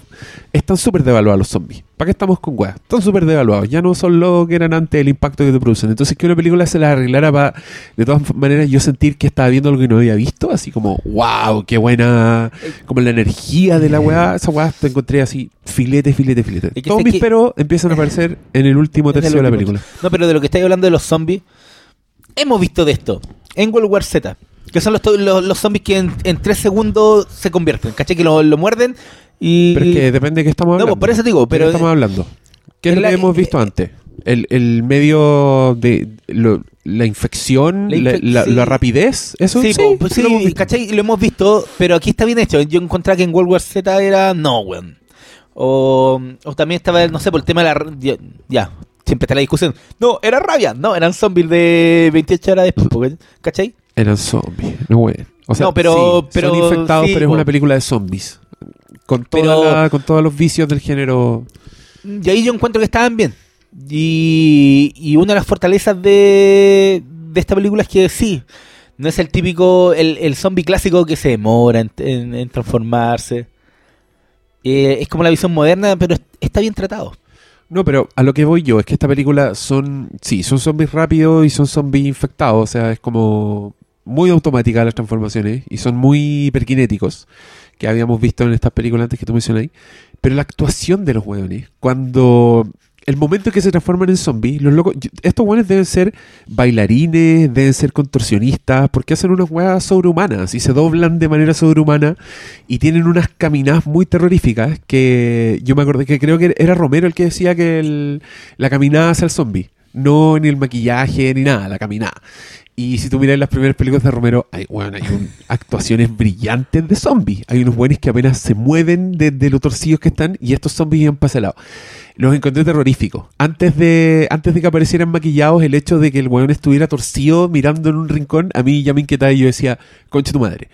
Y repito, en, un, en una sociedad donde están tan devaluados los zombies, que una película a mí me hiciera decir, concha tu madre, porque apareció un zombie, ya era bacán. Era estrellitas de base y, y echémosles para adelante. Me estaban gustando los personajes. Yo creo que el gran mérito que tiene justamente es, es lo que tú dijiste, la conexión con Romero. Es entender las bases que Romero puso con mm, 40 años de precariedad menos, ¿cachai? Y, y de, y de posibilidades. Yo aquí me vuelvo a emparentar con The Wailing. Encuentro que el uso del paisaje coreano en general en la historia está muy, muy bien notado. Si, si a ustedes en Y, general... no, y- y a pesar que está confinado a un tren. Claro, pero es que es el punto. Mira, porque alguien debe decir, ay, pero una película arriba de un tren es como. Debe tener menos recursos que un capítulo de Walking Dead. O sea, que poca de imaginación, verdad- amigo. De verdad, imaginación. de verdad hay una experiencia de cine acá. Sí, hay una pantalla gigante abierta en la narración. Independiente de lo claustrofóbico que pueda ser. todo lo que pasa en los fondos. ¿Te fijaste? Los fondos están súper activos en esta película. Es heavy. Cuando el y tren va pasando por las aéreos de- estaciones. Sí, sí. ¿no? Y van pasando cosas afuera. De hecho, esto se construye muy bien porque, la- digamos, la premisa es que el apocalipsis zombie ocurre en el momento en que hay una, un padre y una hija que suben al tren. Por lo tanto, ellos empiezan a ver el fin del mundo a través del- del tren. ¿Cachai? A través, y a través de las pantallas de la tele, a través Sí, de es sus como, Twitter. es como la guerra de los mundos un poco. Claro, Como- ¿cachai? Una cuestión que no te vais dando cuenta hasta que la tenéis encima.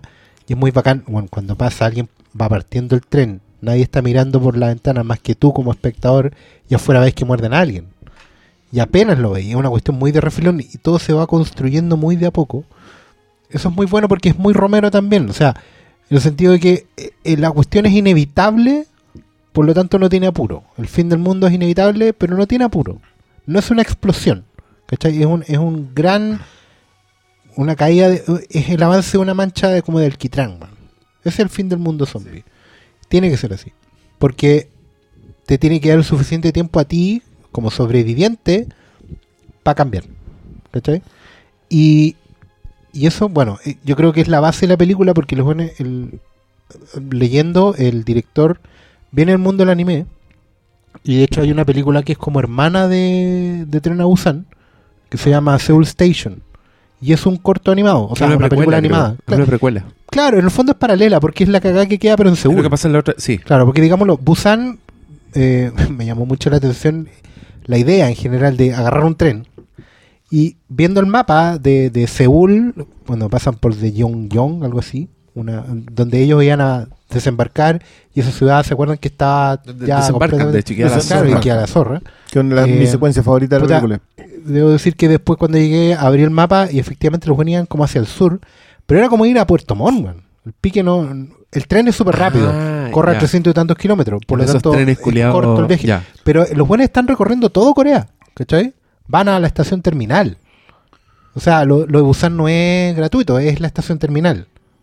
Por ende, te pegáis toda una pasada por lo que es Corea, ¿cachai?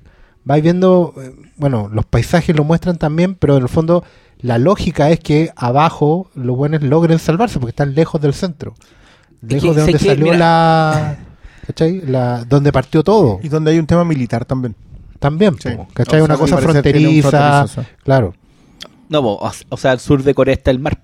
Sí, po. Al pero, norte pero por lo mismo, es una enemigo. posición- pero, con- pero ¿con quién, sí, ¿con quién está ahí al sur? Con Japón, po. Sí, po, Y sí, con ellos tenéis uno que otro inconveniente, entonces a lo mejor tenéis más militares. Sí, mira, mi punto con Tren a Busan es que usa tópicos que son parte del mundo de los zombies. Desde que el protagonista sea un weón relacionado con el mundo económico y que ese mundo económico sea parte como de la inversión y la weá sea parte del problema. Hasta los tópicos de. No sé, pues weón. Eh, ah, se me fue la idea. la, la tenía en la, en la lengua. Era como. Puta, la, la había era como. Eso nos pasa a nosotros. Las relaciones familiares, weón. Sí, la- las relaciones familiares. Y. La- las visiones de mundo, porque tenéis la visión egoísta del mundo, la visión eh, la visión del pueblo, que también está acá, y la visión de los jóvenes, que son más puros e inocentes, ¿cachai? Y está la visión del, del, del otro que es como sometido al sistema, que son los buenos del vagón de primera clase, los sálvate si puedes, ¿cachai? La visión de los ancianos también está, ¿cachai? En estas hermanas Las- es que ¿Cachai? eh, esos son de mis personas. O sea, yo, mira, yo también comparto con ustedes esta cuestión. Yo lo he dicho siempre. Esta película para mí es muy pobre. Sí. En- no, no estéticamente, estéticamente No. creo que tiene unas cosas maravillosas, pero narrativamente hablando tiene muy pocos recursos. No propone casi No nada. propone nada. O sea, no, no O tiene- sea, mira, no, es que ah, ahora me acordé. Sí, tiene, los, bueno. tiene, ¡eh, no, tiene, los, tiene los tópicos de siempre del cine zombie, pero le da giros como el uso de la luz en los túneles. Ya, ya. Tiene, le bus Podría ser muy fácil hacerlo la, la típica película gringa, ¿cachai? Pero no, le buscan el giro. Y yo creo que, que- igual es que eso es que- valorable. creo que, o sea, y, yo- y- y eso de la luz, de el, el tratamiento que hacen con los ojos de los zombies y, y cómo nos ven cuando están en la oscuridad y, juegan los protagonistas y le hacen sonidos y tiran como una roca para allá para que los zombies se muevan. Toda esa weá le aporta a la película para que no sea la, la típica experiencia que yo creo que sin eso la película sería mucho, mucho menos, mucho más pobre de lo que ella es. En términos es que- narrativos de por usar las mismas weas de siempre, ¿cachai? Que yo encuentro igual, esos son todos recursos que no que responden me, al me, me acordarme de ese punto. que, que- que responden a la misma pobreza. O sea, yo encuentro que acá no hay, no hay riqueza narrativa. Tú sabes exactamente quién se va a morir cuándo. Sí, claro. O sea, quizás el único personaje que llega más lejos de lo que tú O sea, piensas, ¿sabes? No, la dura, y a mí no me pasó eso nada. que no, no pensáis que no, ca- no sabéis quién Todos se los que murió. murieron me dolieron y. Es que, ah, espera, espera, espera, espera. ahí voy. El único que a mí me sorprende que llegue tan lejos, que yo pensé que se iba antes, es este empresario que es el que domina todo el mundo en la primera clase. El más malo. El malo, entre comillas. El, el egoísta. Ese, El que ese- solo piensa en sí. Ese es, ese es el menos sorpresivo que llega hasta el final. Claro, Tú no pero- cachai el género, bro. Claro, no, no. No, A- sorry, a, a en mí me serio, sorprende el que, género. que- que llegue tan lejos, porque no pensé que iba a llegar al final. Yo pensé que se lo echaban en algún momento antes, pero, Pero- sí sabía quién se sacrificaba. ¿Por qué? Obvio. So- tú ya más o menos sabías cuándo lo iban a morder al, al, Pero al es que boxeador, cuando, digamos. cuando están todos esos, esos cúmulos de personajes, uno sabe que la. Aunque, ya tendría que ser muy concha su madre la película para que se pierdan la embarazada, pues. Bueno, no es que no le estemos No, no, y no, y, y no es algo nuevo en el género. Pero como avanza la película, eh, uno sabía que la niña estaba más o menos iba a llegar hacia el final porque Pero- era parte pero también son, es, que, es que es el punto. Pero ¿de Yo qué no están hablando ahora? ¿Que era predecible? No, o sea, no, si, no, si en no, algún no. momento puedo terminar, sería genial. pe- Pero. Dale, dale, ya. Ya, puedo, ya, listo. ya. Ay, me están dando menos minutos. No, no, no, no, es que quiero terminar la idea. Así después no se me olvida. Y, que se me olvidó. ¿En qué? los, personajes. personajes. ya, perfecto. Yo los personajes tengo más o menos calados quiénes llegan al final, quiénes no. Y sé más o menos cuáles van a ser los recursos que van a usar para sacarlos o no. Que este otro se tiene que sacrificar, este otro tiene que pagar sus culpas. ¿Por qué? Porque es culpa del protagonista, digamos, que, que haya pasado lo que pasó. El- te muestran en las escenas, en las pantallas al principio, de que todo este derrame de los peces que finalmente provoca Sí, el sí, tema sí, sí, sí, sí. es culpa de él. Y que no solo eso, que incluso los jóvenes que hay Déjalo hay- terminar, hombre. Dale, dale. Eh, lo- los cabros que van a. No, pues un, cabro que no, no ha concretado con la otra loca que Ya. está enamorado. Son, ¿cachai? Tú- tú cachai que inevitablemente van a terminar juntos. Pero les agarráis cariño independiente que sepas hasta dónde van a llegar. Con excepción del malo, digamos, que, que nadie lo va a querer nunca. Al resto le vais agarrando cariño. Tú decís, puta, este papá cometió un error. Sabéis que no va a sobrevivir, sabéis que. se- Pero te duele igual. Te duele que se vayan muriendo los personajes en el camino. Y eso yo no sé a qué se debe. O sea, narrativamente yo no lo podría explicar porque no siento que me alimenten los personajes para eso. El pordiosero que se, que se sacrifica no me lo alcanzan a alimentar si tú no- nunca hablas con él. No. Narrativamente hablando, el espectador jamás llega a tener una conversación con ninguno de los personajes. Entonces, y acá me declaro absolutamente ignorante, yo no sé qué realmente en Tren a Busan hace que me interesen los personajes. Entiendo que es un tema narrativo, pero no podría No, ser quizás los los arquetipos, pues. Pero Lo que, pero viene es arra- peor. que viene arrastrando de todo el género. Pero ahí es peor, Y creo que, que se sí, y, y como que el, el- el que más te, te encanta un poquito este, el, el marido, Que el buen choro, que, que el que toma Sí, el arma. Que el, que el, que el buen Sí, se es- puede pitearse un carro solo. Pero tú sabías que se estaba muerto. Obvio, porque no sé, po, si al- alguien leyó eh, Walking Dead en el cómic, el negro, ¿te acordáis de la. ¿Sabéis que va. Sí. eh, eh, aunque, sí, pues Tyrese, aunque se pitea en, el- en la cárcel a. No sé, a 200 zombies. ¿Sabéis que eventualmente eso, ese fue su momento de gloria? Pero ese es mi punto. Yo, de verdad, yo no sé en qué momento me llegan a manipular emotivamente lo suficiente para que yo empiece a sentir cada muerte. Y me, y me duele. O sea, a mí la muerte del, del boxeador, de este tipo que podía defender el, el lugar completo, me dolió caleta. Así como dije, puta, no va a llegar al final. No va a llegar. Yo sabía que teniendo la que embarazada se moría. ¿No será, ¿No será porque cada muerte está igual relacionada con un sacrificio? Porque los personajes son dan su vida por el otro. Excepto el último que es redención más que sacrificio. Mm, Sí, pero generalmente es como todos dan. Todos dan más, más de sí que en un ambiente en donde todos están pensando en, en sí mismos la sobrevivencia. ¿Sabes que yo creo que la clave en esta weá? Porque efectivamente, incluso que el malo llegue hasta el final es muy Romero. De hecho, en George Romero el, el malo habría sobrevivido. digamos. El malo es el Pero, último pero que esta película, esta película es más, Sí, es es que más optimista. Es mucho más optimista de, de lo que hubiera sido Romero en general. Porque agarra a las mujeres y, y a los niños y los considera la vida, el futuro. ¿cachai? Pues la, la embarazada y hasta el final la niñita porque son... Es muy Mad Max esa. Pero Pero los cabros no Porque Pero, son son los hombres- pero si hubiese sido Romero, llegarían a la base militar donde están los milicos degenerados, toda la weá. Sí. Sí, por eso el te otro digo, en- por eso te digo, la, en la 28 weá días acá después es también. también. Porque de hecho, eh, viajar al fin del mundo a Busan es la esperanza. La esperanza de un mundo nuevo. Cuando te vaya al potrero, a la concha de tu madre. Es Run to the Hills. Por eso esta película es mucho más optimista que la habitual de zombie. Pero yo creo que justamente la clave de por qué te duelen tanto, nos duelen tanto las muertes, y es tan empático todo, es porque ninguno de los personajes en general em, expresa demasiado lo que siente. Creo que la única que va con la verdad por delante todo el rato es la pendeja. Pero los demás están todos muy controlados en su wea. Por ejemplo, eh, de atrás para adelante, el sacrificio la despedida del papá de la hija es súper doloroso porque a pesar de que el buen entiende y termina redimido como padre a ojos de su hija, porque dar vida en este caso, en un apocalipsis, es, en este caso morir, ¿cachai? sacrificarse para que la niña viva, eso es ser padre al fin y al cabo, ¿cachai?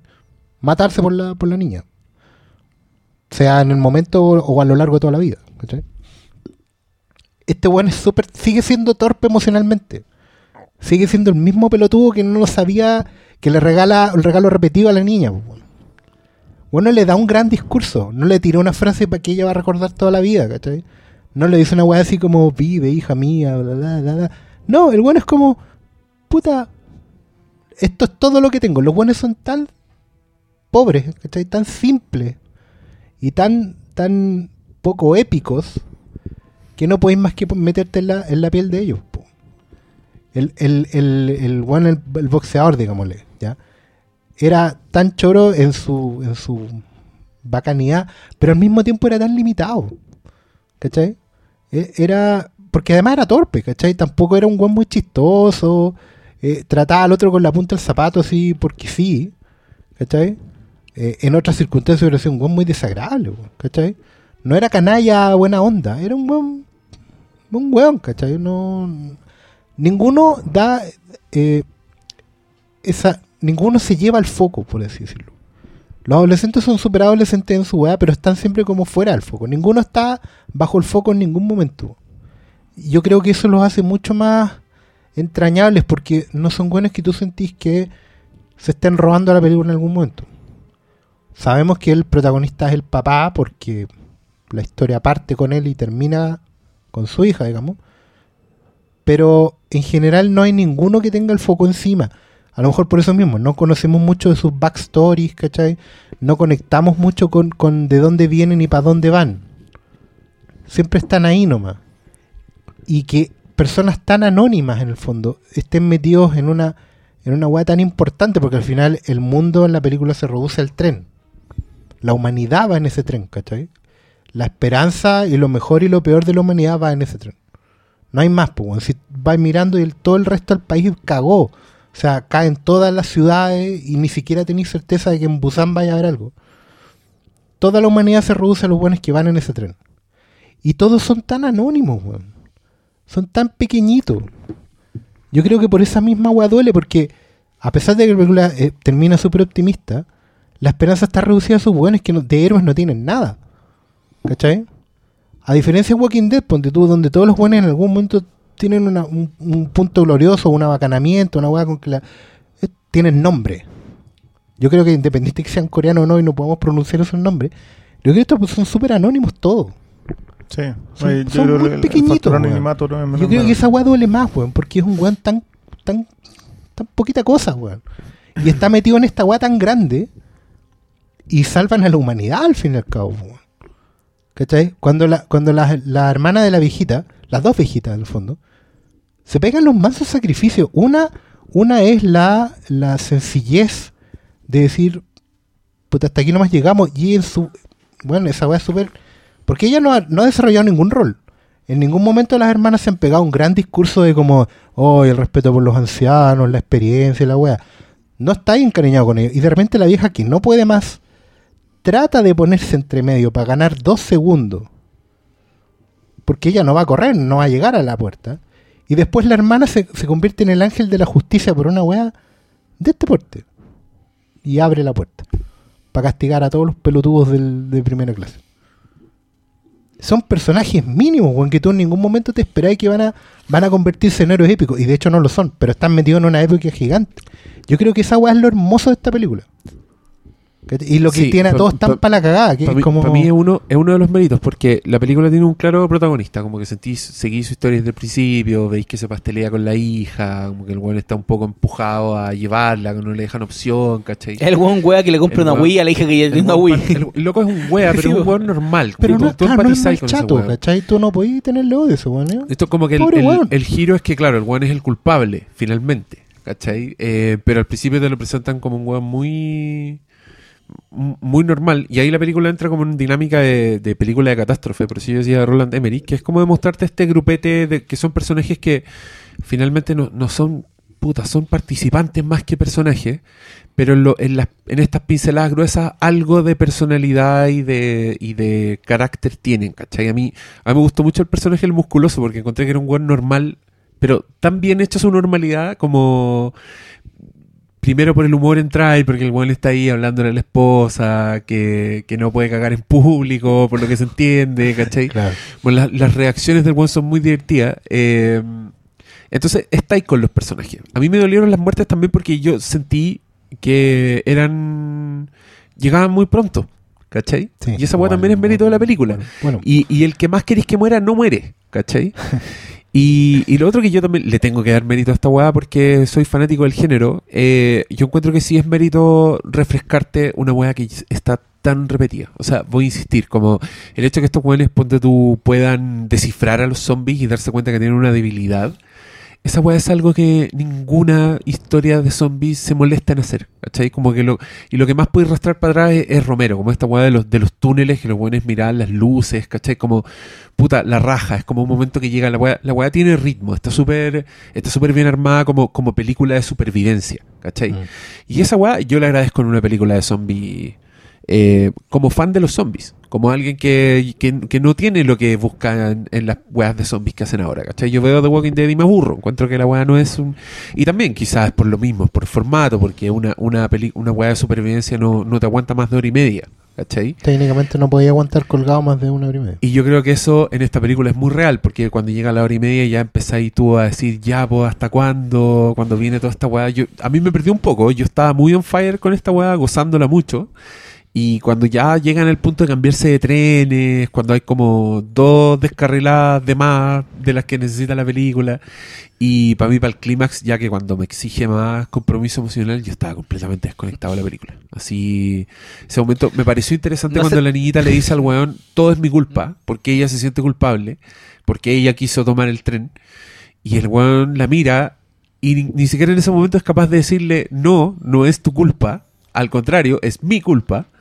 El weón agarra las cadenas y se va para atrás. Yo dije, la raja, porque yo estaba muy vendido con el momento, porque dije, es un weón que nunca fue capaz de asumir su culpa y ahora que le dan el pie para que lo haga tampoco lo hace, entonces el weón se va a matar y me meten esos flashbacks horribles, weón, que parecían comercial de homo las weas, como con un blanco radiante del weón con la guagua y Sí. ahí me, me Esa- perdieron esa- esa así, parte a mí me mata. me perdieron Sí, esa fue- Ese es el juego melodramático para que, pa- que te importe un personaje que no, Mm. no te importa. Pero tú cachai que la misma escena está en la otra wea de película y la otra película funciona perfecto. ¿En cuál? En The Wailing.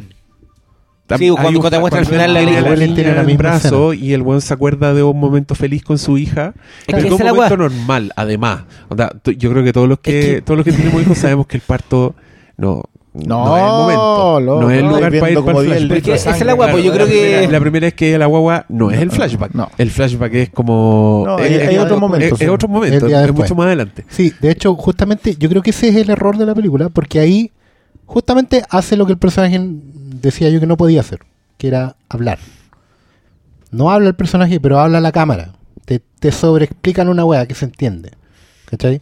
Es obvio que el weón al, al llevarse la cadena para atrás está llorando, porque digamos, hay una wea también que, que no quiero dejar fuera. Qué bueno ver a hombres llorando en este cine. En el cine coreano en En general. cine coreano en general, pero por, por eso también eso es bueno. weón. Es bueno cuando un weón se sienta ahogado y, y termine saliendo las emociones porque, bueno, es lo que lo único lo último que te queda. ¿Cachai? Y en ese sentido, claro, en The Wailing está mucho mejor llevado ese montaje porque eh, al final es, es lo último, es el último recurso de un weón que fracasó.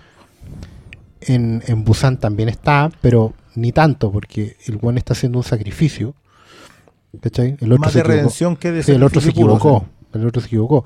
Este bueno está haciendo en el fondo lo que tiene que hacer, digamos, que, que la, la niña siga viviendo. Pero esos flashbacks tenéis toda la razón. Sobreexplican una weá que está más que clara.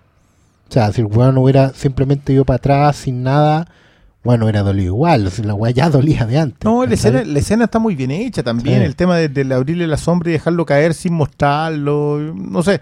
Yo a, mí, a mí esa secuencia me gustó mucho, pero, pero también porque sentía que la redención era, era el destino. O sea, no, no es que fuese una opción para él. Para nada. La idea del, del sacrificio de él es, es única y exclusivamente porque. Es lo lógico. eh, y, y porque es lo de, lo de antes. O sea, no es solamente la hija, es porque el tipo es culpable. Y lo tiene asumido. O sea, como que no es. Y lo asume porque existe la hija. O sea, hay, hay todo un.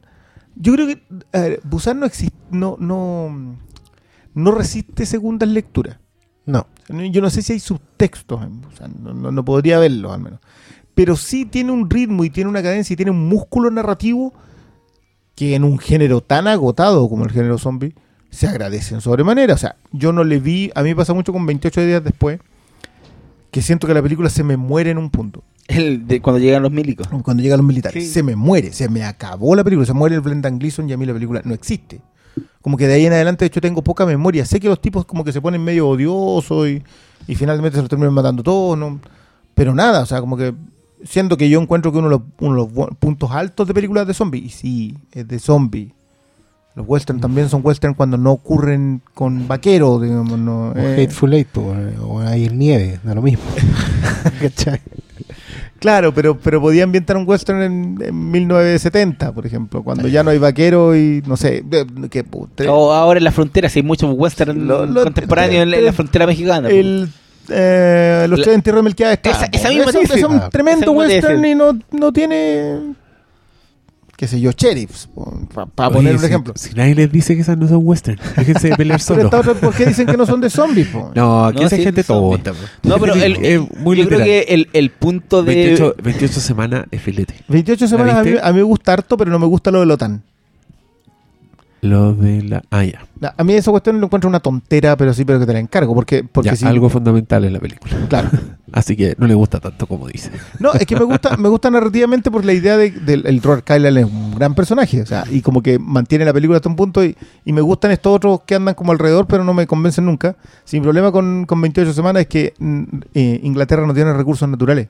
Si tú tenías una pandemia de ese tamaño en un lugar así, no vayas a recuperarla. No tiene ninguna razón recuperar Gran Bretaña. Neil deGrasse Tyson le ha hecho un daño No, no, si no tiene- al consumo de películas. Pero si no, ¿para qué vayas a recuperar un lugar que después te infecta Europa? Eh? Por la gente. Si la gente la rescata ahí de la allá y fuera de ahí, pues. por la gente. Es una isla. En una isla, si tú tienes controlada la pandemia, sacas a la gente que no está infectada y te la llevas. Pero me gusta la película. Lo que pasa es que esa otra falla como que me mata porque la OTAN tiene demasiado peso. ¿Está bien? ¿Al- ¿Algo más? ¿Qué ¿De? Busan? Ojalá. No. Sí.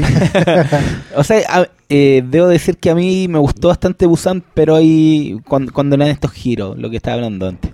El giro al Sí. zombie, el giro al, al arquetípico, al arquetípico, arquetipos del, del sobreviviente, de las parejas, los, los viejos, los niños, la, ¿cachai? Esas cosas como que me gustó porque no era, sí, lo hemos visto muchas veces, pero aquí le dan, le dan Están el tan bien giro. amarrados, sí. Pero cuando se meten en el factor eh, eh, endulcorado, Edulcorado. como No, que se me no. cae la película. ¿Ya? ¿Cachai? Entonces, igual es bacán ver un, un cine oriental blockbuster que igual se la juega por hacer cosas distintas que no pasa tanto en el cine gringo, ¿cachai? Porque si fuera una esta película zombie hecha eh, en Gringolandia, No, acá sería el, el- el- el tipo musculoso sería La Roca. ¿cachai? No, no, pero más allá de y los... el, y el papá sería Tom Cruise, ¿cachai? No, pero más allá de, de quién fuera el actor, eh, son los... Los, los visos. Y los zombies serían Andy Serkis. sí, pues, ¿cachai? Digitalizado. Pero, pero que uno note el intento por darle la vuelta de tuerca a algo tan trillado Y- actualmente como los zombies y sabes que es yo creo que- muy valorable. Más que vuelta de tuerca, contarlo bien nomás. O sea, Narrarlo no, o sea, bien. que no, no es vuelta, vuelta de tuerca, es eh, hacer lo propio, ah, tener Sí, una identidad. sí, colocarlo en y, un y lugar Busan donde tiene, funcione, tiene sí, identidad. Sí, se cae de repente con la relación de los personajes. Hay personajes hueones. Hay cosas muy previsibles que vos cachai ya, para allá va la mano y para allá va la mano. Pero hay cosas. Está la suya cuando van los locos por arriba de las maletas jugando con los zombies que están oscuras. Tiene, tiene esas cosas, ¿cachai? Y esas cosas son mucho más valorables que, que el hecho mismo de ser una película de zombie en Oriente. Que no es algo habitual. Yo me recordaron de Host casi por un referente natural. Esto no es de Host. Host propone otra cosa y aparte que pega un corte como a la mitad también muy muy contundente eh, y te termina contando una historia familiar cuando tú estás ahí solamente en una película de monstruos. Eh, y sí, esta no Esta llega hace, lo, esta hace lo mismo, pero lo hace mal. Claro, que lo hace mal. Sí. Claro, porque, porque no se sale nunca el género. En cambio, la otra sí se sale el género. La, la otra sí termina en un punto contándote solamente una historia de las familias y el monstruo es un catalizador. En cambio, acá el monstruo, los monstruos son demasiado son demasiado parte de, que es un, que es un problema que tiene el género. Si el monstruo no logra definirlo.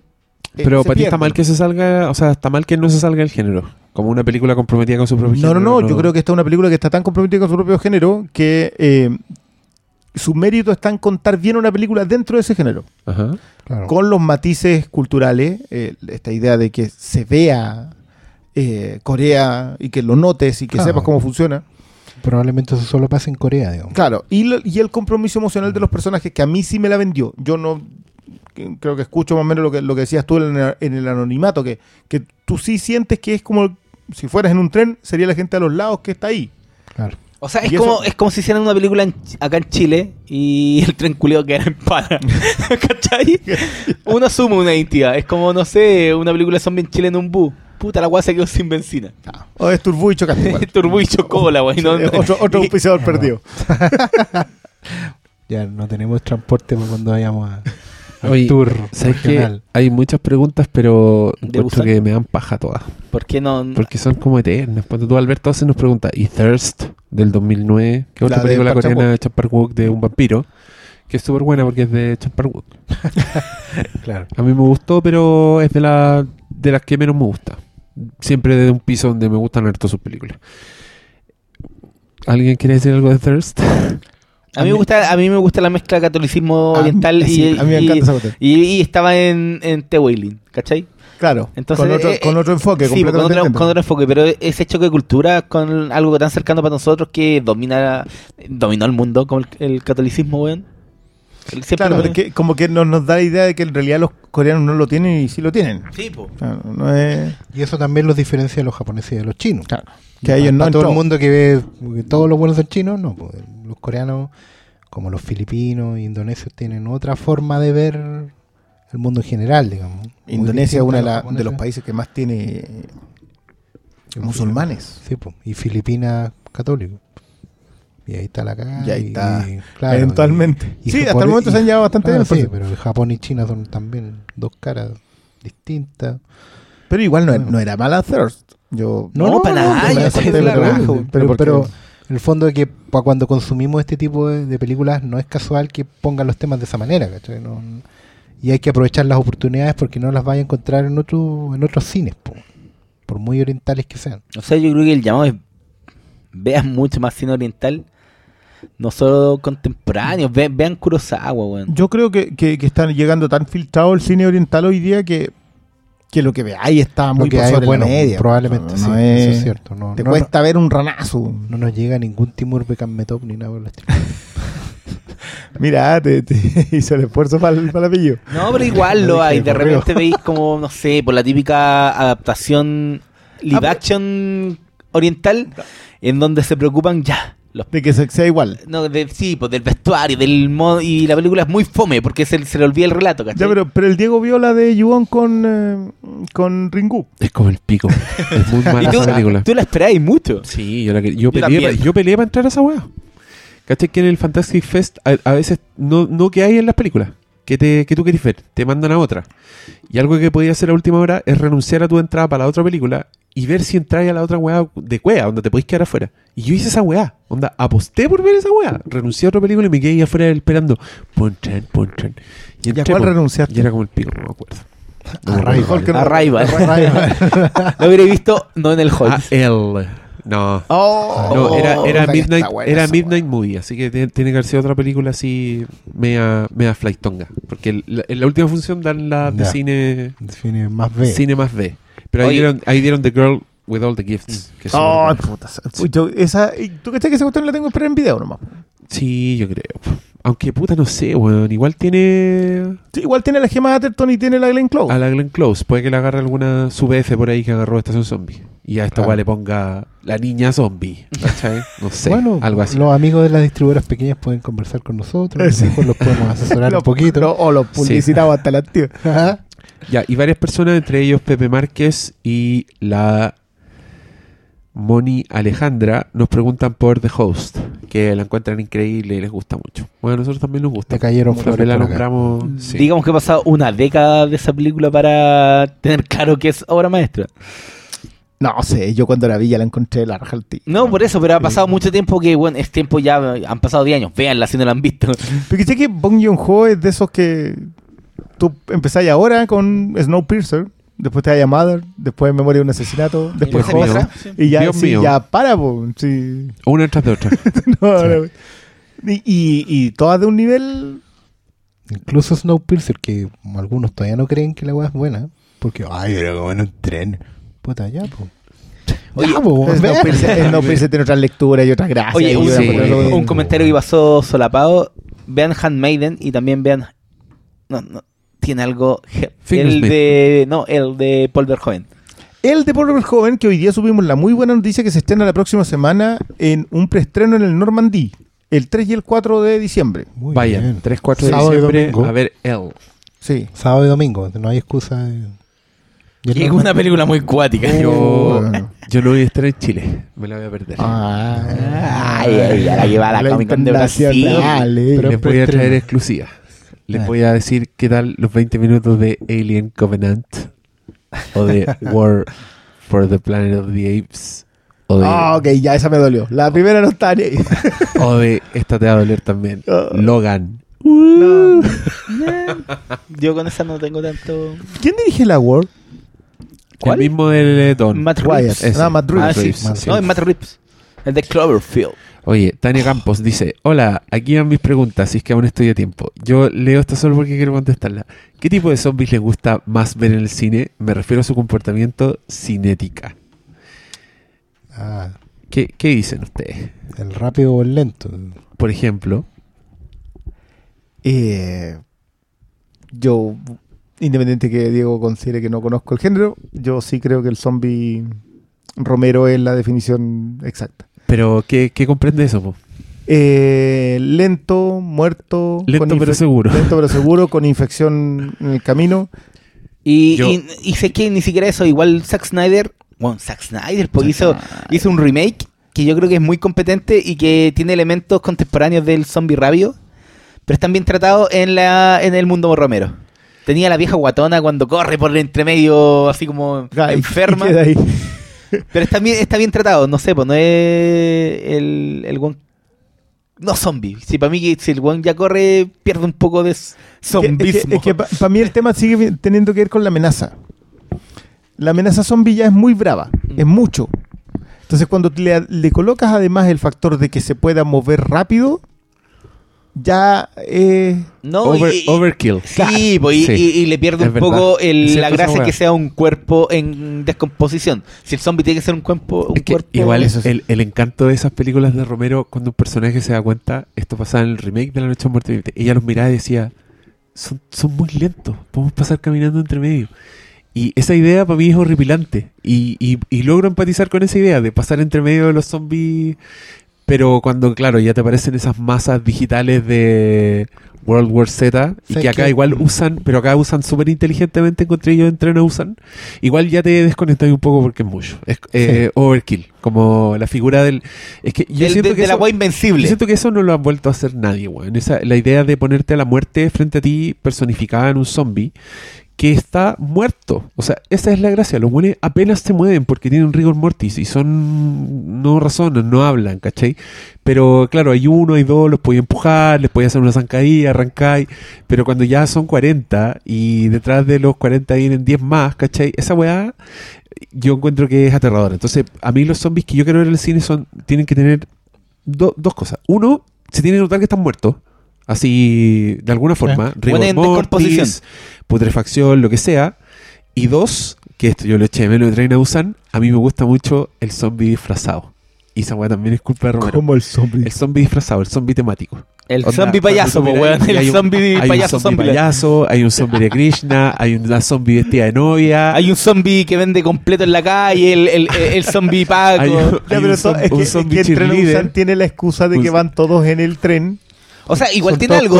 Pero igual, No, igual me faltó. pero me tiene los- faltó- me faltó el- los. Me faltó el vendedor de Nuts for Nuts, ¿cachai? Como eran todos demasiado parejos. La- no, pero había, la habían beisbolistas, sí, dependía del. Sí. Es que igual era un tren, era, No, era como el tren de tú, trabajadores. tú, no, en en Busan igual todos los zombies eran más o menos treintones. No, todos los zombies, es que porque ¿Cachai? todos los zombies eran unos contorsionistas gimnastas Por eso culiados, sí, por era- eso eran no, había, no había gordos, Soleil. ¿cachai?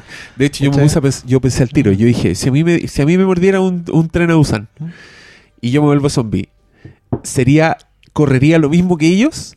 ¿O Claro. correría como era mi estado físico en, en la, en vida, digamos? Porque eso significa que yo corro dos cuadras detrás del tren y me quedo ahí teniendo un infarto de zombie, Claro. por lo menos, ¿cachai? Un infarto Pero que- zombie. que- ya me gusta. claro que Pero solo si está era- el detalle, si era parte de la enfermedad, ¿dónde estaban los gordos corriendo? pero una parte de la lógica. La viejita, por ejemplo, cuando la, la- a la hermana más vieja la mordieron, ella no, no tenía, no era sí, frenética. Ella se quedó. Estaba quieta nomás. Es ¿cachai? Era verdad. muy. Ahí está, está bueno. Pero, Entonces, pero claro, en, ese, pero en ese tren, bueno, había puros treintones del circo, como decís tú. Ahora, yo creo que una, un, un plus que tiene Busan contra World War Zombie es que efectivamente la amenaza es muy ominosa, pero también tiene, tiene handicaps. Que los buenos no supieran abrir las puertas, por ejemplo. Oh, es que ese momento es Por- la raja. Porque Sí. es lógico, ¿cachai? Que los buenos no vieran en la luz, en la oscuridad, digamos.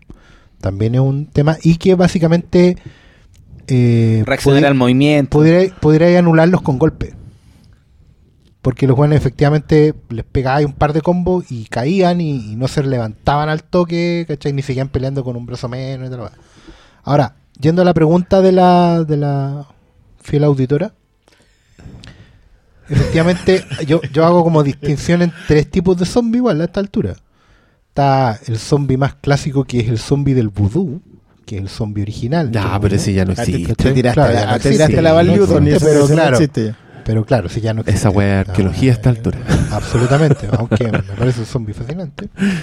Eh, Bueno, los los de The Wailing eran zombies medio haitianos, pues, weón. Esos Sí, po. que Eh, De hecho, el one que resucitaron del camión Sí. era, era un zombie pudú, ¿cachai?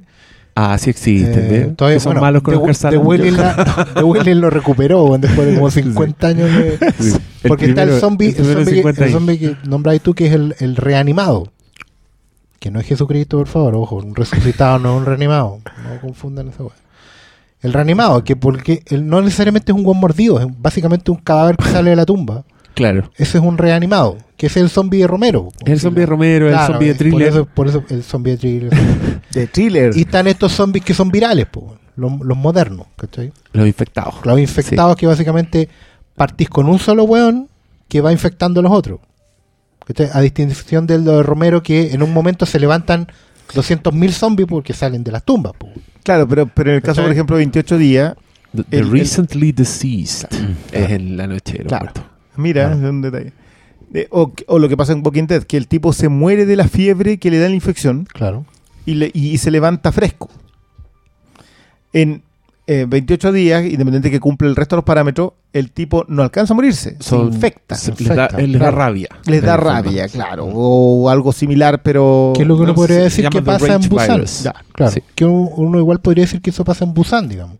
Tú no ves Pero a en Busan nadie. claramente están muertos. En Busan está muerto. O sea, Mueren y se levantan. claro, pero, pero una pausa como de.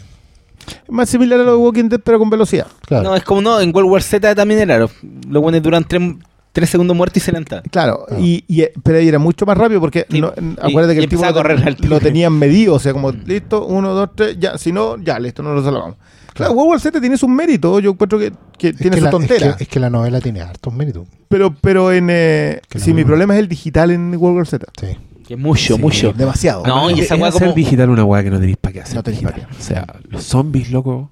Puta. Saltando O sea, yo creo que es, es como la fortaleza de, de Walking Dead, cuando te muestran estos zombies en extremo descomposición, la, la loca en la bicicleta así ya la, el- hecha mierda. Sí, es el, sí. Ese es como lo, el- el- es cuando Walking Dead más funciona. A Yo- mí igual yo- me da risa The Walking Dead cuando de la tercera temporada vino un giro y todos dijeron, oye, parece que son los muertos los que los que se levantan. ¿No se acuerdan de ese momento? Sí, pero como que lo dejaron ahí. Que yo me puse, me acuerdo que en esa crítica lo único que hice fue putear contra esa weá. Dije, weón, la serie se llama The Walking Dead. El ¿Qué primer esperabas? muerto que aparece un weón que está partido en dos, con momificado, y por qué ahora los personajes se porque sorprenden? porque Yo no está me encanta, porque en la noche de los muertos vivientes lo, es, es, lo- es tan claro, o sea, pasa en un cementerio, ¿cachai? Y, Claro. se- y el que se levanta es un weón que tiene atrás la ropa abierta. Oh, la weá buena. Pero a mí Bueno, en un, fin. un sin detalle en Walking Dead ocupan el tema de las hordas. Que, que a mí sí me funciona como un, arte, a un artefacto de terror muy importante. Porque la horda es, es un monstruo. Sí. Mucho más eh, eh, inal- o sea, indestructible que lo que era un grupo de zombies. Tú podías despejar un área cuando son un grupo de zombies.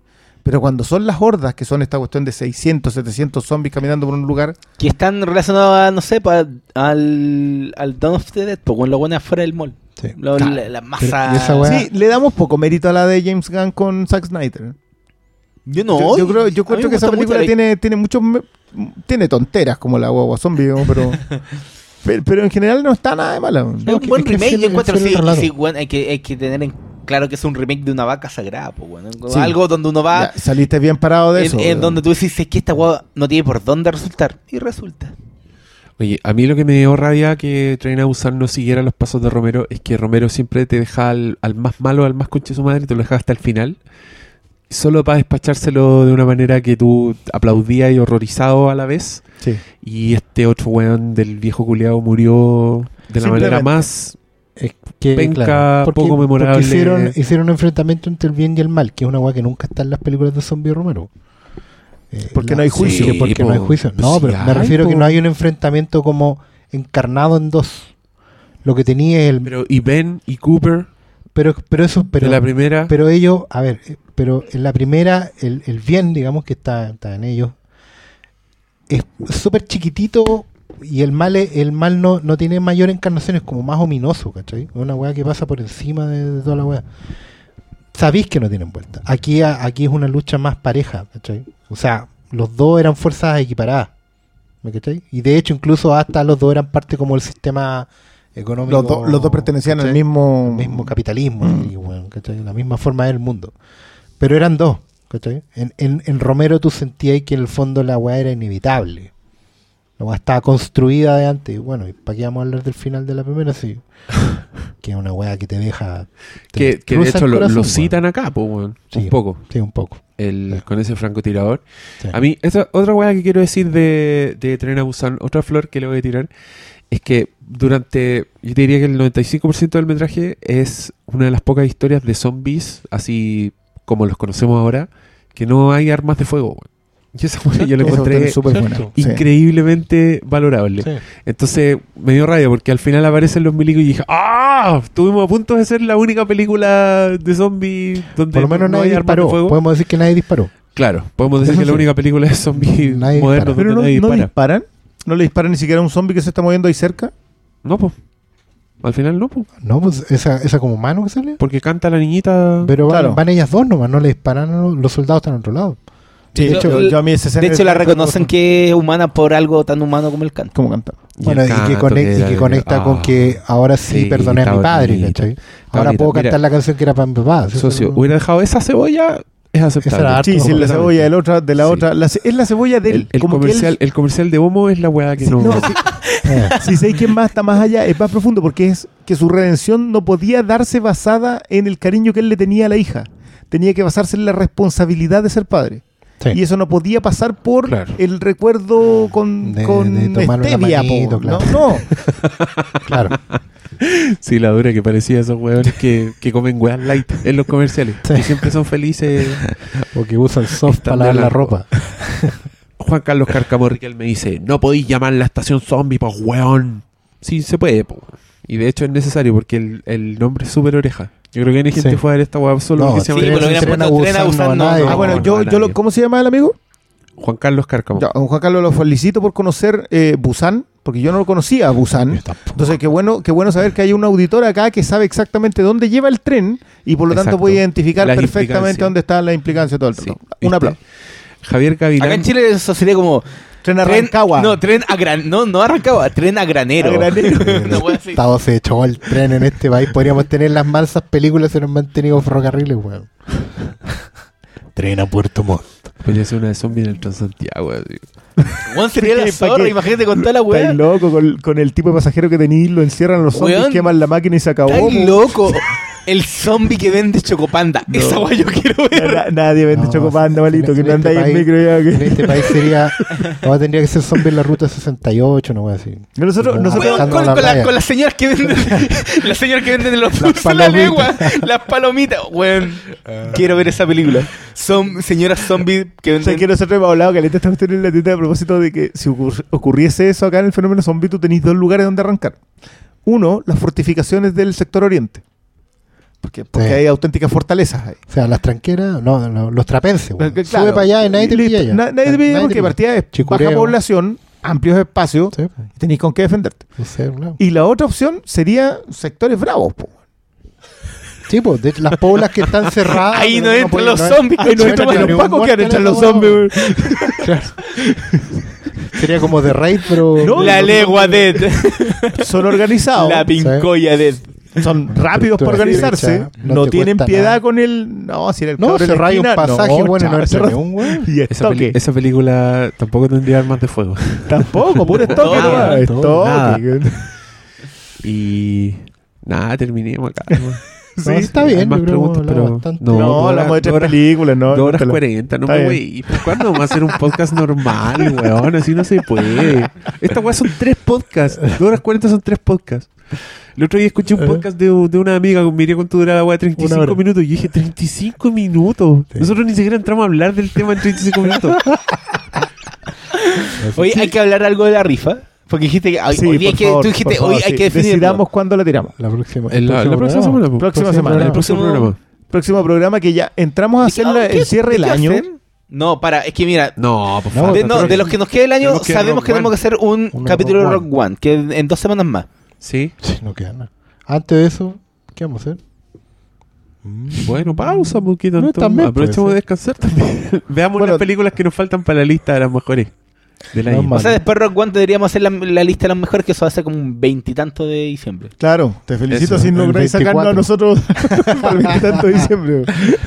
el Sí. no, capítulo, antes antes de que ustedes vendan millones el capítulo dólares. con cola de mono, y pan de Y pascua Pascua. y la Sonora Palacio. Y un plato aparte con la fruta confitada que no se come nadie. y con Sí. Pues me la dejan, yo no tengo Igual podríamos hacer un especial de Navidad. Agregar otra weá a la pauta. Claro, como lo tenemos hoy. Hablamos de las películas navideñas. Pero, vamos a hacer un final, un final de año, vamos a revisar Final- final de pre temporada. a la Sí, What. Season. O vaya a ser el, el famoso universo cohesionado especial de Navidad con todo el mundo. No sé. ya. Muy tarde. Es la hora y pico. Ya, listo. Buenas noches. Buenas noches. Muchas gracias por todo. Bye bye.